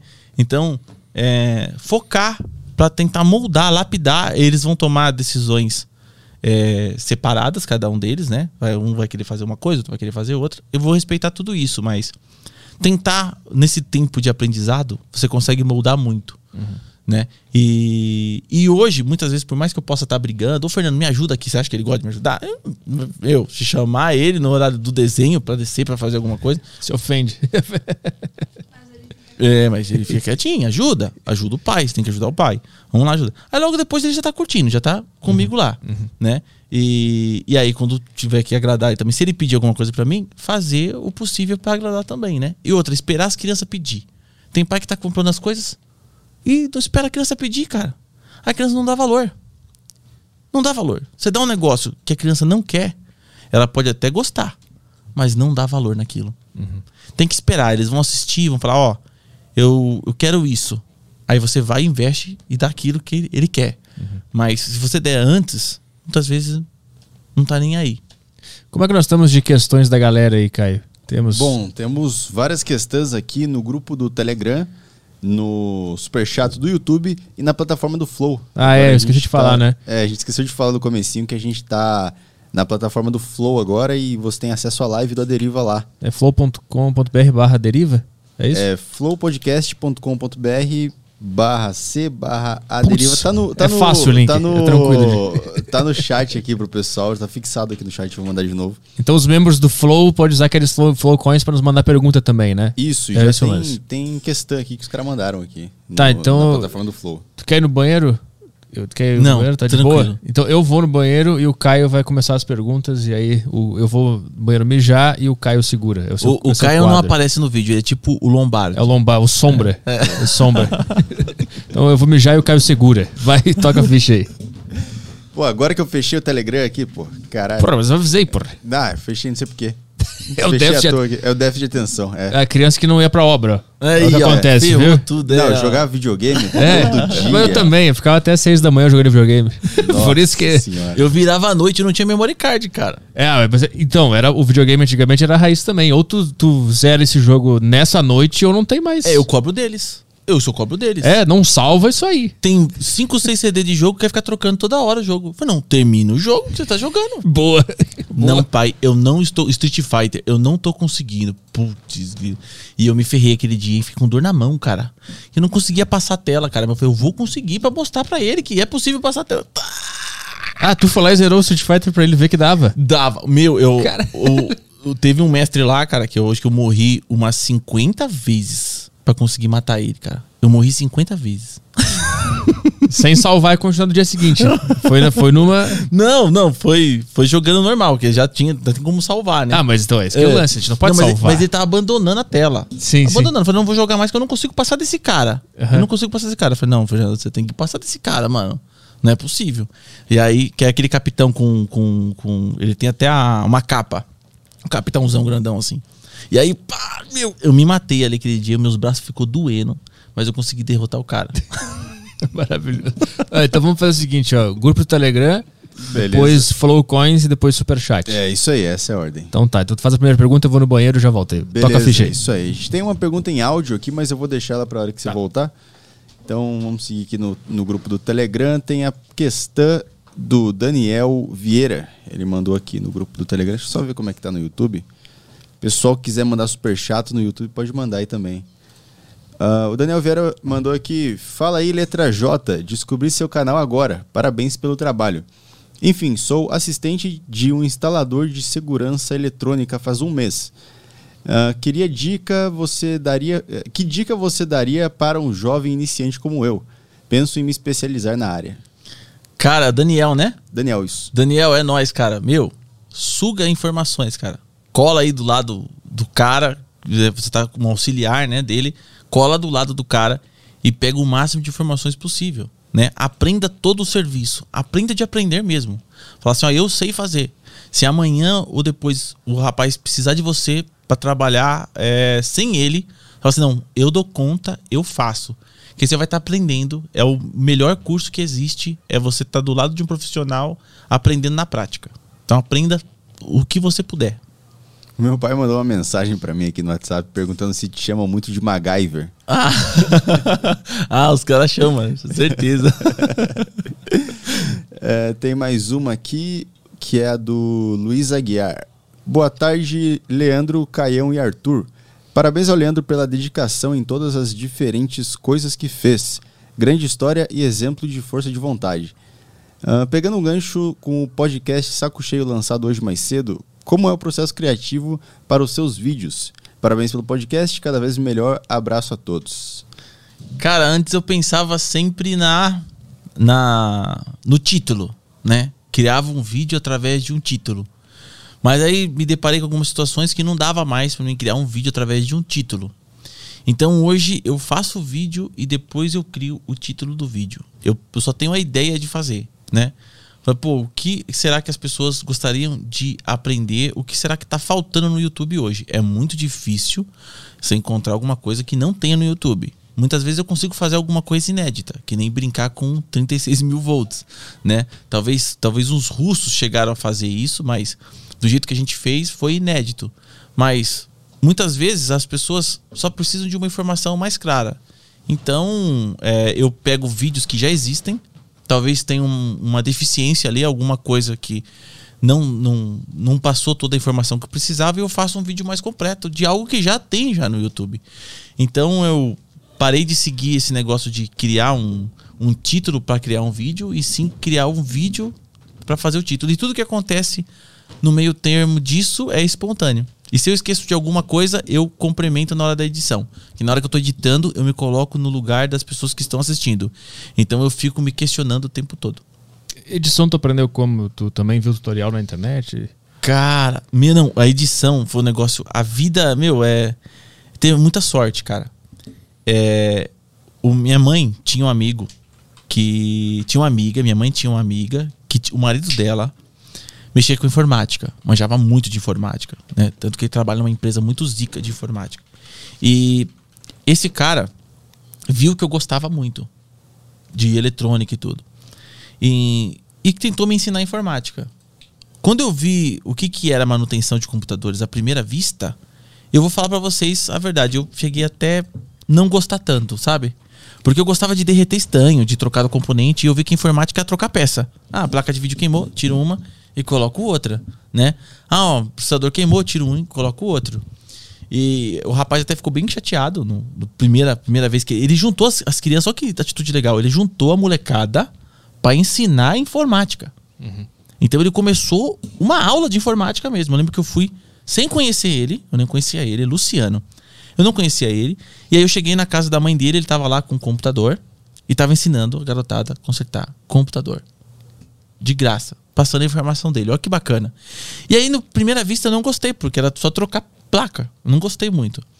Mas aí depois ele foi ensinando, foi explicando, eu falei, pô, que bagulho da hora, né? Tem muitas possibilidades, muita informação por trás de o que escolher, como escolher e montar uma máquina. E aí eu só ficava olhando os, o filho dele jogar, os amigos jogar, porque eu não tinha computador. E, e aí ele me deu o primeiro computador para mim. E o primeiro computador que ele me deu foi um Celeron é, bem fraquinho, bem fraquinho. E eu não tinha internet. Não tinha internet. Eu falei, o que um jovem de 13 anos vai fazer com um computador sem internet? Uhum. Ele colocou joguinho no computador, o, jogo, o computador não rodava joguinho, só joguinho de Excel. Não, não tinha placa de vídeo, não rodava nada. Era um computador bem cru mesmo. Ele colocou um software de edição no computador, que era o Pinnacle Studios se eu não me engano, era o 9, sei lá, hum. bem antigo. E ele colocou esse programa no computador, pegou uma câmera fotográfica, tirou fotos, que na época o celular nem tirava foto direito, né? Pegou fotos de bichinhos, fez um. Fizemos um O- é, aquelas, aquele, aquele vídeo com fotos. E Stop motion que se É. fala, né? É, né, cara? Stop motion. Né? Stop motion, isso. E aí fomos tirando as fotos do bicho, dos bichinhos. E aí colocamos o microfone no computador e fizemos as vozes do bichinho, né? Ah, a corrida do coelho e da tartaruga. Aham. Aí pegamos a minha mãe pra fazer uma voz, pegamos minha tia pra fazer outra, Caralho. a minha irmã pra fazer outra. Criamos um roteiro e uma história pra fazer no computador. Cara, você não acredita? Aquele programa de edição era a única coisa que eu tinha pra me distrair em casa. Uhum. Hoje, se fosse hoje, eu seria, com 13 anos, uma fábrica de memes. eu e os moleques da escola, né? A gente não tinha câmera. Então, ficava editando vídeos é, aleatórios, né? E aprende, mexendo ainda mais com áudio no programa de edição de vídeo. E então foi tranquilo pra, pra te começar o teu canal no YouTube por causa desse conhecimento que tu tinha. Foi, eu comecei a pegar as fotos da família e fazer aqueles videozinhos com foto, Aham, né? aham. Que hoje o aplicativo celular faz sozinho, né? Tum, né? Fez. Sim. E, e o Movie Maker também, mexi muito no Movie Maker, cara, e fiz vários, né? Eu comecei no Movie Maker também. Vídeo de casamento, vídeo de festa no Movie Maker, cara. E Hoje tu usa qual? Hoje eu tô usando o Sony Vegas, mas eu tô instalando Adobe pra tentar aprender também. Ah, boa. Eu, eu fi- eu fiz a mesma, mesma sequência que tu fez. Eu comecei no Movie Maker, Vegas e agora eu uso o Premiere. da hora, Premiere. top, cara. E o Premiere é foda. Tu vai E- ver. Quando tu pegar o jeito, tu vai ver. Eu, eu tô ver. vendo as videoaulas já, tô vendo que tem bastante atalho bacana. É, e aí é muito dinâmico, assim. As coisas estão ali, cortar é fácil, já deleta o negócio e é, é do Meu. caralho. É do caralho. Então eu comecei a fazer e eu mostrava pra esse amigo meu, né? Esse amigo meu, ele tinha uma gravadora em casa. Uma gravadora mesmo. Ele montou um estúdio pra ele com dois teclados muito top da época. Tem um teclado que muda até a voz do cara. Muito 10. Tinha mesa de som, um home theater muito louco. E é, as primeiras TVs de plasma que saiu, ele comprou. As TV zonas que a gente nunca tinha visto, TV daquele tamanho, né? Daquela finura. E ele tinha um estúdio muito louco na casa dele. Eu fui lá no estúdio dele e ficava brincando, jogando videogame. Cara, na época que nem tinha saído o PlayStation 3, a gente tava jogando grid no computador dele. Eu não tinha computador, então eu ia lá na casa dele pra jogar. Né? Então ele tinha volante, tinha os pedais, e a imagem era muito louca, cara. Pra gente que tava jogando PlayStation 1, Dreamcast. Tu viu que tem, tem um aqui, né, lá embaixo, tu viu. Vi, um, vi. um simulador de carro. né? Mano, muito top. Eu tava jogando Dreamcast na época, né? E ver a imagem né, do, do grid que rola em PlayStation 3, meu, nossa, que demais, cara, que muito louco.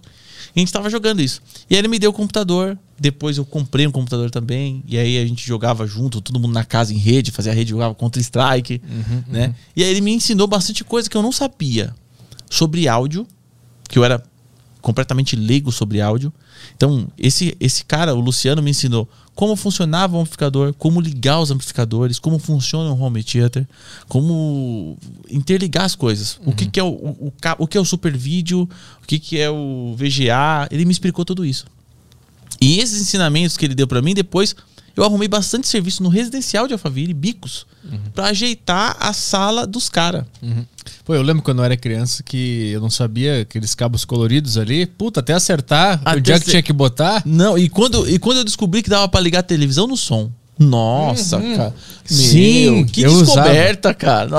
Eu usava, pior que eu, eu lembro que eu descobri também meio que sozinho como ligar. Foda, eu lembro, puta, lembrei disso É, agora. mano, é muito louco, Do cara. caralho. É muito louco. Então, isso foi muito top, cara. Isso foi muito top. Então, se eu não tivesse esse aprendizado, estando junto com essas pessoas, pô, seria. Não seria o que eu sou hoje, né? Uhum, Então, toda essa galera que me ajudou, que me, me, me- esteve na minha infância, fez com que eu fosse o que eu sou hoje. Entendeu? Então, por isso que eu tento passar isso pras crianças também, pros meus meninos. Boa, vamos lá? Questões do grupo do Telegram? Tem a questão em áudio aqui agora. Vamos lá. na questão em áudio. Aqui. Fala Petri, fala Leandro. Queria perguntar pro, pro Leandro se sendo uma pessoa que costuma executar os projetos sozinho, praticamente sozinho com a família, e sem necessariamente ter uma formação em todas as coisas que precisa, se em algum momento ele já fez alguma cagada ou ficou com medo de fazer alguma cagada que pudesse comprometer a casa ou a moto e como ele lida com, com a sensação de ter um projeto grande para executar e não ter necessariamente antes de fazer o conhecimento sobre tudo aquilo, de ir aprendendo enquanto vai realizando. Parabéns aí, muito foda o, o canal, acompanho desde aquela, aquele experimento com a gasolina pura. Tua pergunta foda, hein? Da hora, hein? Caralho, Foda, né? mandou Top. bem pra caralho. Top. Ah, várias cagadas, né? Cagada a gente tem mais cagada do que acerto, né? A gente cagou demais. Qual foi a Ah. a maior cagada que tu fez?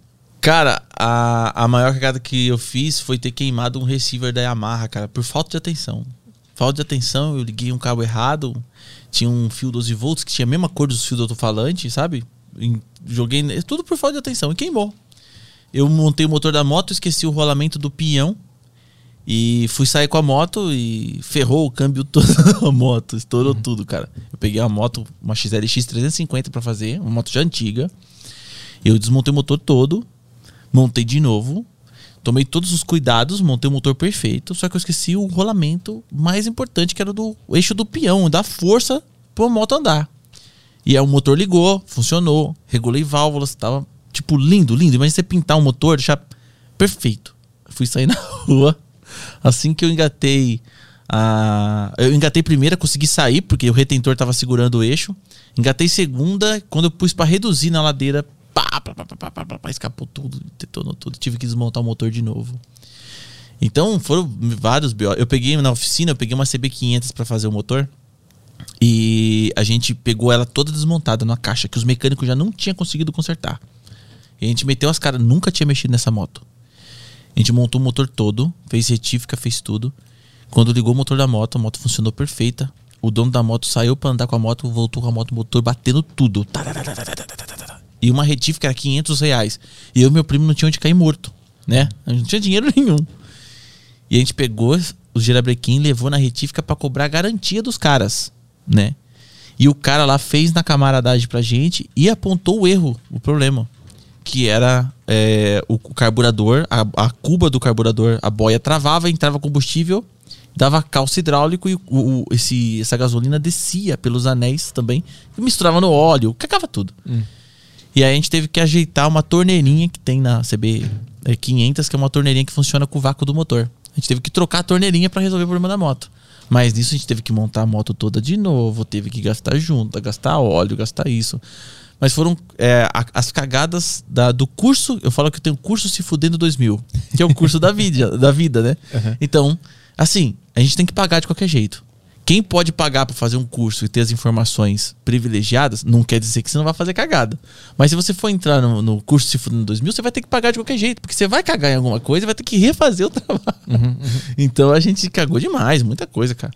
Na casa eu já presto mais atenção no que eu vou fazer é, para não acontecer tragédia, né? Mas no container dificilmente acontecer tragédia. Eu acredito que é mais fácil acontecer na alvenaria, um erro que desabe a casa em cima de você, do que no container, que é algo que tá montado ali, então difícil acontecer. Mas eu caguei muito, vixe Maria, já errei demais, já queimei muita coisa. Queimei amplificadores, já queimei televisão, por erros, por não saber o que tá fazendo e fazer cagada. Boa, vamos pra próxima questão aí. Próxima questão aqui no Telegram é do Vitor Carvalho. Boa tarde, galera. Parabéns a todos pelo papo. Fala aí, Leandro, com quantos milhões você vai explodir o Uno Ambulância? Coitado do na ambulância, cara. Não, não pode explodir ele, não, cara. É, Eu explodi um bujão de gás no canal. É. E fui o primeiro a explodir um bujão de gás com o próprio bujão de gás. Já puxa aí, eu quero ver isso aí. É, é o próprio bujão de gás sendo explodido por ele mesmo. Porque o pessoal dá tiro no botijão. Aí fica saindo foguinho e pá. O pessoal põe bombas no botijão. O botijão explode porque a bomba explodiu ele. Mas eu falei, não, o botijão já é uma bomba. Vamos explodir ele. Só que antes de explodir o bujão, Muito bom. O botijão já é uma bomba, vamos explodir ele. antes de explodir o bujão, tem todo um vídeo, que é o vídeo 1, que é onde eu explico o que é uma válvula de segurança do botijão, como ela funciona, em que momento ela vai atuar no incêndio, né? Então, no primeiro vídeo tem até o professor J, que é um personagem do canal. eu sou o professor J. O professor J explica certinho densidade do gás, o que, que é o gás GLP, como é fabricado o botijão, aí a válvula do botijão. É todo um curso, cara. É o telecurso Se Fudendo 2000 ensinando como que o botijão funciona. Depois que a gente ensina como funciona, a gente mostra como transferir o gás de um bujão pro outro e depois como explodir o bujão. E desse vídeo já tem ele explodindo ou era, era o... Não, esse é o vídeo só da explicação. Aí tem as teorias, tem o que pode ou não acontecer, né? Antes da explosão. Aí no próximo vídeo, que é o 2, Já pega aí o 2, então, vamos é, ver. já tem a, a explosão do botijão. Que é esse aí, ó. É. Vocês assistem na íntegra que é demais, cara. É muito bom. Esse tambor, ele é uma forja. Tá 30 kg de carvão aí dentro, né? E esse carvão vai ser inflamado pelo ar de um assoprador. Eu peguei um aspirador, liguei ao contrário, para ele assoprar o ar Cara, maravilhoso. pra dentro. É. Então a temperatura vai passar de mil e poucos graus, mil, mil e quinhentos graus lá dentro. E esse aspirador, a gente tá no meio do mato, a gente tá no meio do nada. Então, para ligar o aspirador, eu levei uma bateria de caminhão, eu levei um inversor, eu coloquei uma proteção em cima do carro para nenhum pedaço do botijão cair em cima do carro e machucar a gente. Levei meus filhos pra fazer esse experimento, porque eu imagino que se meu pai fosse fazer algo do tipo e não me levasse, eu ia ficar muito chateado, né? Você chega em casa contando como é que foi e a criança É, não só, viu nada. Só que a gente não viu a explosão do botijão, a gente ficou dentro do carro. A gente foi ver depois nos vídeos. A gente viu o, o cogumelo, a parte de cima do cogumelo, que deu pra ver de dentro Aham. do carro. Mas a explosão do botijão mesmo eu só vi nos vídeos. E ouviram a barulheira, né? E o barulho que fez, que foi absurdo, cara. Então eu levei luminária, olha só um, é, o arsenal, eu explico tudo. Tudo milimetricamente calculado. Parece que é um louco fazendo, mas não é. Eu calculei o tempo que explodiu o bujão. O cunhado foi fazer pesquisa de- da expansão do gás, qual temperatura, qual pressão chegaria. Então a gente ficou seis meses elaborando Cara. esse vídeo aí, né? Qual é o momento que explode? Onde é que tá? Eu, vou, eu vou pôr o, buti- o- o botijão aí dentro do fogo. Aí, Olha lá, vou pôr o botijão. Essa parte é interessante que é, eu tô colocando o botijão dentro do fogo lá, olha lá. ó. E ele tá cheio, cara. 100% Caralho. cheio. E aí todo mundo corre. Bota um somzinho É. Agora você pode adiantar mais pra frente. É, eu pus um tempo pra rodar aí, né? E agora já vai, já vai praticamente acontecer, né? Eu acelerei o vídeo, posiciono as câmeras E entra no carro correndo. e entra no carro correndo, ó. E aí o tempo, como é um vídeo com um viés e- educacional, assim. é, eu coloquei o tempo para as pessoas saberem quanto tempo precisa um botijão ficar no incêndio de 1500 graus para poder explodir. E outra, modificado, né? Lembrando que ele foi modificado para isso acontecer. Que se ele Ah. fosse original, ele não explodiria nem nessa situação. Ah, só que. Então aquelas coisas no videogame que a gente dá tiro no botijão e explode, é- aquilo lá é mito. Não, ele saiu foguinho, jato de fogo lá e já era. É. Então, é, é para desmistificar e para trazer uma informação que não tinha na internet. Teve brigadistas, bombeiros, tem comentário de bombeiro no vídeo, falando se poderia usar vídeo nas brigadas de incêndio. Foda. Caralho. né? Então, é uma explosão controlada que a gente calculou e cronometrou tudo. Eu quero ver o barulho. É, põe mais pra frente, vamos um pouquinho, vamos um pouquinho. Quanto Foi tempo demora pra 13, explodir? 13 minutos, mas eu acelerei. Tá. É, não, é só, só, só adiantar pouca coisa, pouca coisa. É bem pouquinho mesmo. Aí, mais, mais, mais, mais um pouco. Aí, ó. Aí tá acelerado já. Isso, agora já, eu vou parar certinho no momento da explosão. O pessoal vai se assustar, hein, cara. Lá vai. É Embaixo de uma pedra, isso aí? É, a pedra ele tá usando de escudo, né? Mas olha a parte de baixo do tambor, como é que tá.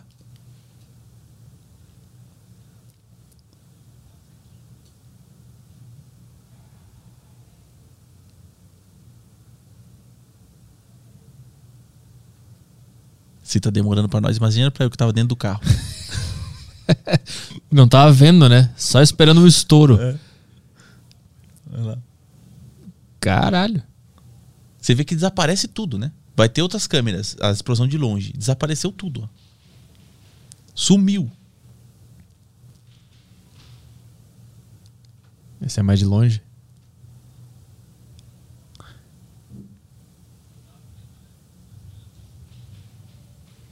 Ó, cara, que bonito. Cara, essa bola de fogo subiu fácil, uns 20 e poucos metros de altura. Fácil, fácil, fácil. Essa pedra é gigante. Tem árvores ali do lado pra mostrar mais ou menos uma dimensão. Ah, esse ficou bonito, hein? Esse take aí ficou bonito. Ficou. Esse o som pega o grave do som, né? É, Eu deixei é. original cada microfone. Esse é um microfone Rode. Um microfone muito bom, pegou o grave do som. Ó lá. Ah, esse. Uh, olha ali. Caralho.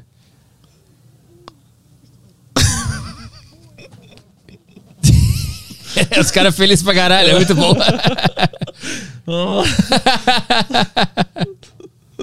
Tem que assistir desde o vídeo 1, cara, que a emoção é muito grande. Ó, parece uma cena de filme. Isso. Cenário pós-apocalipse.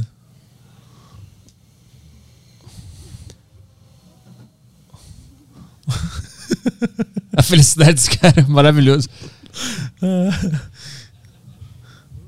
Esse fogo aí, Esse lugar aí, pode botar no mudo e deixar rodando. é, eu, eu tomei o cuidado de achar um local que já tivesse tido uma queimada, que não tivesse nada pra pegar fogo, né? Esse fogo em cima da pedra é das. aquelas. É, é tipo. É, bromélia. Como é que, que é aquelas plantas Isso aqui é o bujão, na, não? pre- na pedra, sabe? Aham. Então ali é o único lugar que a queimada já não tinha queimado, né? Então tinha uma palha lá que queimou fogo, pegou fogo, mas apagou depois. Ah, não tinha como se alastrar. Não, não boa. tinha. Tá tudo em cima da pedra, então não tem como é, o incêndio se espalhar, nada do tipo. A gente estudou bastante. Esses são pedaços de, pode ver, palha que não queimou da queimada. Eu mostro até o capim, ó, que tá- foi queimado já Uhum. há pouco tempo. né? Então já houve uma queimada gigante aí nesse local, então não tinha como queimar de novo, já que não tinha combustão, material para combustão. Aham. Isso aqui em São Paulo, no estado de São Paulo? Foi, esse aí eu tive que viajar para fora do país, né? Ah, é? Não, tô zoando. Ah, isso aí do Paraguai, cara. Deixa o Paraguai explodir um botijão. Foi aqui mesmo, no interior. Foi em alumínio. Tinha uma represa, a gente queria explodir do lado da represa, mas a represa estava fechada. Os caras fizeram uma barrigada lá de da represa por causa desse negócio da pandemia. Então, impediram o pessoal entrar na represa. Porque a represa, eu pensei na represa porque a represa é do lado da água, né? Próximo da água, né? Sim. E num local 100% descampado. Mas é como lá estava fechado, esse foi o plano B, que foi uma montanha bem alta, onde já tinha acontecido uma queimada e não tinha casas próximas, quilômetros de distância, não tinha nada, né? Então a gente conseguiu fazer o, o, o experimento lá e deu certo, cara.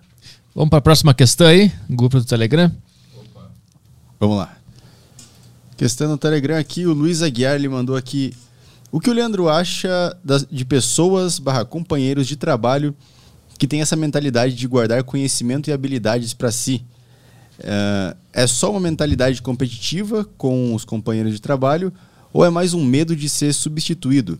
Pergunto isso porque já trabalhei com muitas pessoas que, se- é, que sempre que eu pedia para me ajudarem a aprender algum procedimento, ah, mudavam de assunto ou desconversavam.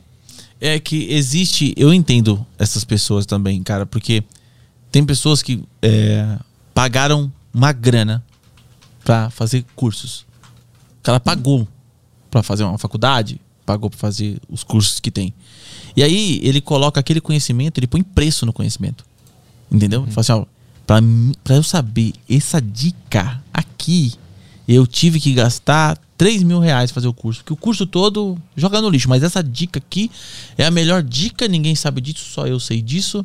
E como só eu sei disso, meu lugar tá garantido, entendeu? E eu paguei por isso. Então é isso que passa na cabeça das pessoas que não gostam de é, compartilhar, né?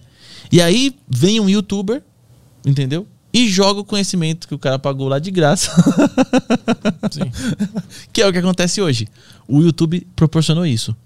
Conforme os, os geradores de conteúdo, quem gera conteúdo está sempre pensando em algo que não tem no YouTube ou que ninguém fez. Então, os caras começam. Chegou uma certa hora que o básico não era suficiente mais. O básico já tinha muita gente falando do básico. Então, o cara começa a expor dicas importantes da área da serralheria, da, da área da, de- do- dos tornos, da área disso, aquilo. Então, hoje, o cara que segurar esse segredo, ele é um tonto, porque o YouTube hoje, se você for pesquisar, alguém vai estar falando sobre o assunto e vai estar passando essa dica que esse cara tá segurando as sete chaves pra tentar falar, porque muita gente não consegue nem falar, né? Antes de morrer, tentar falar, passar pra alguém, né? Se não levar pro caixão essa dica dele. Mas hoje em dia, todas as dicas, por mais específicas que sejam, o YouTube tá mostrando ponto a ponto, porque os caras precisam fazer conteúdo. E aí eles têm que ver, têm que pesquisar, têm que colocar a prática, têm que fazer um negócio bom para se sobressair sobre os outros canais. E essa competitividade dá todas as dicas que a gente precisa, cara. Próxima questão, vamos lá. A próxima questão aqui no Telegram. Gabriel Siqueira, boa tarde, Leandro. A J Quest pra você é o seguinte. O cara, o cara foi longe aqui. A J Quest pra você é o seguinte. O que você acha do estilo de vida de ser autossuficiente? E você pretende investir em outras coisas nesta linha, por exemplo, horta, coleta de água, etc. Abraço. Cara, não, eu acho muito top. Eu acho que hoje ainda tá meio caro pra algumas coisas, né? Mas pra outras é super possível. Eu vou colocar um sistema de energia solar na casa container. Logo mais vai ter novidade. Já tô fechando com uma, uma empresa que é pequena, mas essa- os pequenos que querem crescer, né, querem se destacar, eu, eu dou prioridade pra eles. Fazer, mano, vamos fazer um negócio muito louco. Eles topam fazer tudo, né? Vamos fazer live, vamos tirar dúvida ao vivo pros caras, vamos estar lá, mostrar isso, mostrar aquilo. Então vou dar oportunidade para os caras que quiserem fazer divulgação de painel solar. Né? Já estou conversando com o pessoal. Vou fazer captação de água de chuva. Então, nos próximos vídeos, tem as calhas que eu estou colocando na casa container para captar toda a água daquele telhado do container. Fazer a, a captação para ter na casa container vai ter água de reuso, água das caixas e água da concessionária. A minha ideia era fazer um poço lá, mas o meu terreno é muito pequeno, né? Mas um poço é, hoje você existe um monopólio por trás de tudo, de tudo existe. Então é, a energia solar você precisa ter documentações, né? Dependendo do, do vou fazer um off grid. Off grid é você ter energia por você. Você pega do sol, joga nas baterias e utiliza das baterias. O no, o, o on grid, o on grid você pega a energia e joga para concessionária. E aí você usa o que você puder, pode, o excedente você manda para ela. E depois no- à noite você usa o que você entregou para ela. É um empréstimo de energia. Tá, mas todas elas você tem documentação, tem, né? Teve questões aí de energia solar que os caras queriam taxar o sol. Acontece. No, no caso da água, isso é, é. No caso da água, isso já existe. Você não pode fazer um poço artesiano do nada. Você não pode. Você não quer fazer um poço artesiano na minha propriedade. Não pode. Você vai ter que justificar por que você quer fazer o poço. Se você tem água encanada chegando na frente da sua casa, não pode ter poço. Caralho. Entendeu? Aí você vai ter que justificar. É porque essa água falta demais? Porque a empresa de saneamento não está entregando o, o- do jeito que deveria Sim. entregar? Não pode Você- ser porque eu quero. Isso, você tem um, tá, um lava rápido e vai usar muita água, né? Eu Acho que nem assim eles deixam. Uma plantação, tá? E, e a água fornecida não é o suficiente. Então, e os caras vão tentar fornecer a água que você precisa. Se, se eles não conseguirem, se você tentar, tentou três, quatro, cinco vezes, não der jeito mesmo, eles vão falar, ó, tá bom, faz o poço lá. Né? Mas se você for pego com- um poço artesiano sem autorização, dá uma OBO pra você. Cara, que Eles vão isso. falar que vai secar o lençol freático, que você vai. Seguinte, a gente tem. O Brasil tá com um quarto da água doce do planeta Terra inteiro. Se um poço artesiano de um fulano, ciclano, beltrano secar o lençol freático, coitado de quem tá em Israel, quem tá no, na- lá no, no- no- deserto, tá ferrado, cara. Vai morrer mesmo, vai morrer de sede. Então, a gente tem um manancial enorme aqui embaixo né? A água que mina na represa das companhias de abastecimento é a mesma água que está embaixo da terra. Aham. Que está minando lá, é que está embaixo da terra aqui. Você tomar água que caiu lá, que chegou encanalizada aqui, tomar do poço, é a mesma água, acredito que é a mesma coisa. Em questão de fossa, em questão disso, daquilo, tudo bem. Realmente, a fossa pode contaminar o solo. Tem as regras para se fazer uma fossa decente e tudo, né? Ah, eu quero fazer aquele biodigestor, né? Eu quero é, ter adubo e ao mesmo tempo ter uma água mais limpa para poder regar plantas do esgoto, fazer a limpeza do esgoto. Perfeito, maravilhoso. Isso a pessoa pode fazer sem complicação nenhuma. Na casa container não dá para fazer um biodigestor, não dá para fazer. Tem os caras que tiram até gás do biodigestor. Tira a água para regar a planta, tira o adubo e tira o, o gás para fazer comidas. Os caras doido. Só que existe tudo isso precisa de espaço. Então eu vou ficar autossuficiente ao, até onde eu conseguir, né? Aí parou naquilo, vai parar naquilo mesmo. E a horta que ele falou, tu pretende. Ah, Fazer? é, tinha que ter mais espaço. A mulher planta uma salsinha, uma cebolinha, tem um coqueiro lá em casa, uns pés de limão, É. mas uma horta assim é pronto da família comer, tem que ter um espaço grande. Eu Sim. tenho que ter um lote do- só para plantar. Uhum. Comprar um outro terreninho pra fazer a. Isso, tem que fazer ter um sítio, tem que ter um sítio, que é o pessoal tá buscando, né? É. Vamos lá, o que mais temos aí? Agora vamos pro Agora a gente vai Flow pro- Coins, né? Isso, isso aí. Tem a primeira mensagem aqui, que é do JP Maciels. Olá, Petrola e Caioba. Tô acompanhando a Casa Container desde o episódio do banheiro. E é muito satisfatório ver aonde ele está chegando agora. Tenho só 18 anos e já estou pensando em planejar minha casa no futuro, eh, minha casa no futuro em container. Super inspiração. Rola um curso de alarme no canal? Top Master. Rola, rola um curso de alarme. A gente tá fazendo a, a infraestrutura. Casa container não tem. Tá tudo gambiarrado. Elétrica, casa do ferreiro espeta de pau, né? A elétrica tá tudo cagada na casa container, tá tudo errado. É, para economizar, eu liguei o neutro na carcaça do container, então não tem. Não tá tudo errado lá. Então, assim que eu fizer toda a infra para fazer o negócio certo, eu vou mostrar como é que faz o certo. Que eu não mostrei como eu fiz o errado. Não, não mostrei. Mas no dia que eu for mostrar como é o certo, eu vou mostrar como estava o errado, né?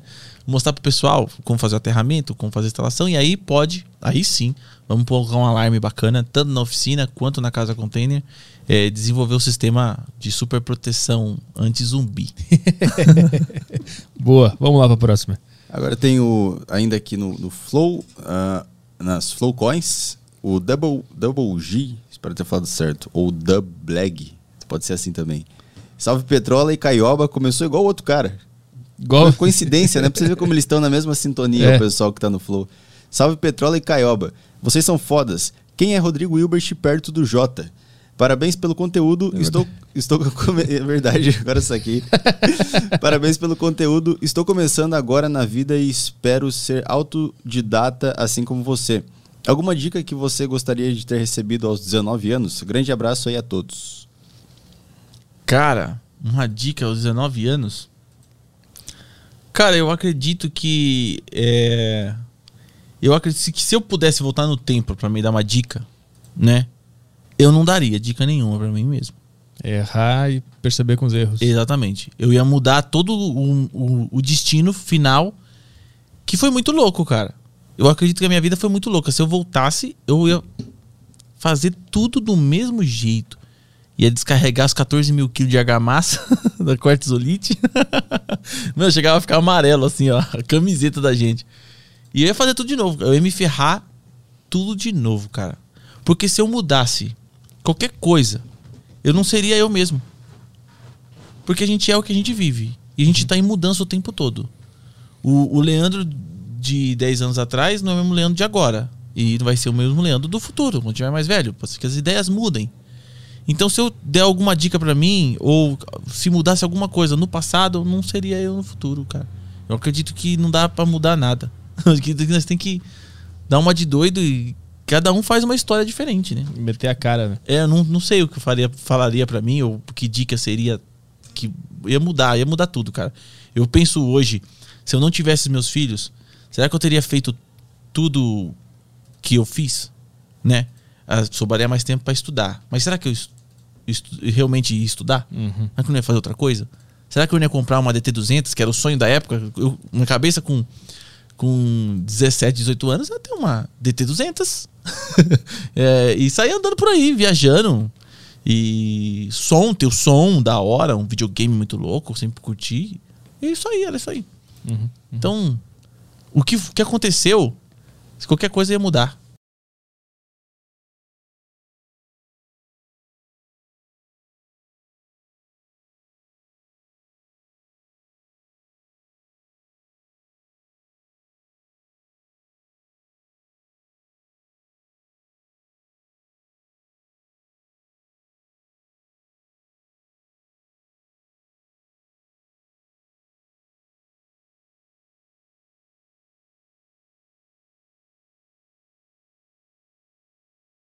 Ó, Rodrigo Hilbert, tô, te- tô te sacando. Eu quero te ver colhendo. Eu quero, te ver, eu quero ver o Rodrigo Hilbert matando uma galinha e fazendo a galinhada. É isso que eu quero.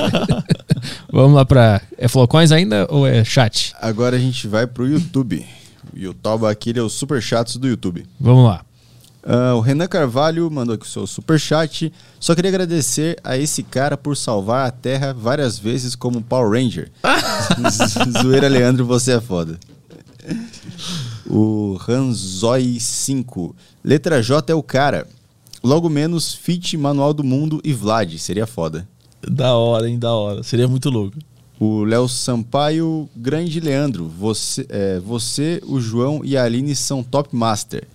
Se o Gentili virar presidente, você, você aceitaria virar ministro da Ciência e Tecnologia? Pô, vamos explodir, vamos explodir a Shinerai do primeiro milhão? Cara, não, aceitaria ser ministro dessa parada assim, ia ser muito louco, cara. E explodir Shinerai é uma boa ideia, cara. Eu tô, essa aí eu topo fazer. Boa. Onde é que tá o Gustavo Paiva? É, salve a todos, ah, salve a toda a equipe do podcast. Pro Leandro e membros do canal. Leandro, qual a tua, qual a tua relação com a Tigresa VIP? Desculpa, Aline. Que história é essa? Tem a Tigresa VIP no canal. Né? Ela aparece, ela fica me seguindo o tempo todo, fica na oficina comigo, muitas das vezes. A Tigresa VIP, ela não gosta de estar no mesmo ambiente que a Aline. Sempre que a Aline tá lá em cima, eu tô sozinho na oficina, aí a Tigresa VIP aparece para ficar comigo. Mas quem que é a Tigresa VIP? A Tigresa VIP é uma gatinha que eu tenho, né? Cinza, que fica lá comigo. Eu coloquei o nome dela de Tigresa, né? porque ela era tigresa. Eu falei, pô, Aline, essa gata é- deve ser. É bem parecida, bem magrinha, né? Bem, ela é bem mais. Tem os, os gatos que é gordo, né? Ela é bem magrinha, assim, meio raquítica. E ela fica arrebitando a bunda dela, se jogando no chão, lá rolando. Falei, meu, parece a tigresa VIP, cara. Saquei isso aqui. E a mulher é raiz também, a mulher fica nos grupos de memes aí. A mulher também já sabe quem é a tigresa VIP, não tem zica, não. É. Vamos lá. Tá aceitado. Desligar teu microfone. Sem retorno aqui. É foda, do, né? O pessoal do Vênus tá. Tá precisando de fone, né? Vamos Aí a gente que se aqui- foda, é, né? É, a gente que se foda. A gente que se foda. Estão boicotando o É, A Deriva é aqui. Não é, não é de hoje. Não é de hoje. Não, é de hoje. Inclusive, ontem a gente estava tendo esse papo sobre um outro assunto.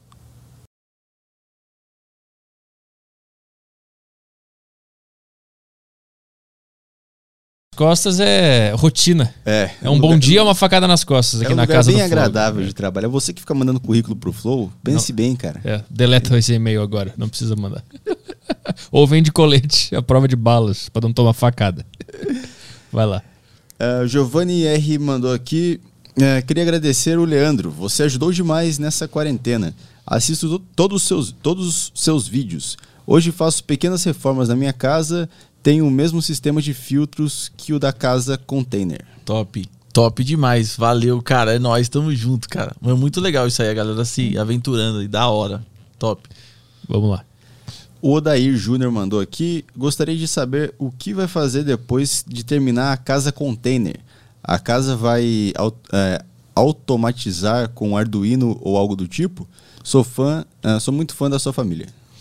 Cara, assim, eu penso na automação da seguinte maneira: a gente vai mexer na automação, mas a automação pra mim não é pegar o celular e ligar uma lâmpada, tá? A automação pra mim não é pegar o celular e abrir o portão da garagem.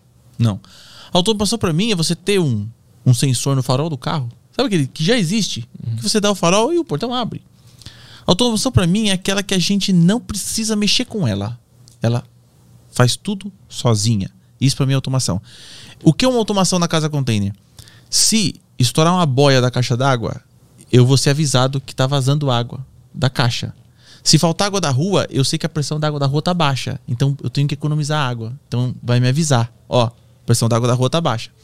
Eu sei que se eu estiver usando, por exemplo, a água da chuva como água de reuso e esse reservatório estiver baixo, automaticamente já entra água da, da concessionária para encher as caixas que seriam caixas de reuso e o sistema vai me avisar que eu estou usando a água da concessionária, né? Que vai falar quanto de energia eu estou consumindo, né? Isso que, que, que trabalhe sozinho. Eu sou- estou sendo avisado, mas o sistema está trabalhando sozinho. Eu não tenho que mexer nele. Ele está fazendo tudo certo. Eu acho que isso que é automação. A programação que eu faço para minha casa funcionar sozinha. As lâmpadas que vão ligar sozinha e vão desligar sozinha, né? Ah, eu tô em casa, ah, liga todas. Eu não tô em casa, liga metade. Mas eu não preciso interagir com isso. Isso tem que acontecer naturalmente. Eu acho que essa que é a automação. E se der pra gente fazer, vamos fazer sim. Inclusive no elevador. Eu tenho um elevador lá? Vai ter o elevador privativo casa container, cara. Caralho. Vai ser muito louco. Não sei, nunca fiz um elevador, mas vai sair um Pô, elevador. eu, vou- eu- eu vi hoje alguns vídeos, né? Vou ter que acompanhar agora toda essa Da série. hora, vou ter que hora. ver isso aí tudo. Vai ser muito louco esse elevador aí. Radical no começo, provavelmente. Vamos lá, próximo superchat aí. Tem o Passarote, ele passou aqui. é, podcast top, parabéns a toda a equipe, conteúdo digno de ser compartilhado. Boa. Sensacional, passarote, é nóis. É isso aí, acabaram as questões. Tem mais superchat? Acabou tudo. Então é isso aí. Vamos embora? Vambora. Isso. Cara, e Sexta-feira. essa e foi muito louco, hein, cara? Eu curti demais. É? Vamos você Pô, curti legal. demais, muito 10. O ambiente aqui muito bacana. Os caras manjam de todos os Paranauê. Nem vê o tempo passar, né? É, meu, muito rápido, cara. Foram quanto? Estamos quanto? aqui há três horas. Três horas. Nem parece. Caramba. É muito louco. Agradecer o pessoal que ficou assistindo a gente até aqui, cara. Boa. Vocês Deu são zica audiência bem demais, legal. mano. Apareceu muita gente aqui do seu público. E se inscreve, pra se um inscreve no, no canal. Do... Eu assisti algumas entrevistas, cara. Meu, só conteúdo sensacional, cara. É, pô, Então obrigado. você já se inscreve aí. Quem tá vindo letra J, cara, man- manda ver aí, cara. Boa. Valeu por vir aí no Aderiva. Obrigado. Cara, valeu é mesmo. isso cara. aí. Ah, fechou, né? Semana que vem estamos de volta. Segunda-feira. Segunda-feira com... é foda, né? O convidado segunda-feira, né? Que vai vir aí. Polícia Federal. É, Polícia Federal vem aí. Cara foda, hein? Aí terça-feira, Terça-feira temos Terça-feira- a pose. pose da arregada. E É. depois é. Quando é que sai a agenda da semana que vem? É domingo de noite, né? Domingo à noite, domingo à noite. O resto da agenda você confere no Instagram do Aderiva, Isso. Aderiva Podcast e no Instagram do Flow Studios também, se confere lá. Então fica, fica segue lá pra ficar por dentro de, de quem vem na semana que vem. Caralho, me perdi bem aqui. Falar é foda, né? Tu vai Falar. falando e tu, tu fica pensando, será que eu tô falando o que eu queria falar? É, é Aí chega uma hora que tu não sabe mais o que, tu tá falando, tu Será só que eu tá falando palavras. direitinho no Isso, final? isso é Tem umas foda. frases que você solta e fala, caralho, eu acertei tudo aqui. Sim. Perfeitinho. Mas é raro. A maioria das frases que eu começo, eu não sei como ela vai Parece que terminar. eu tô amarrando tudo com fita crepe. sabe? É, eu não sei como é que termina. Toda, toda frase que eu começo é uma, é uma passagem com destino aleatório que eu É um comprei na jogo que rodoviária. Assim. É. É horrível.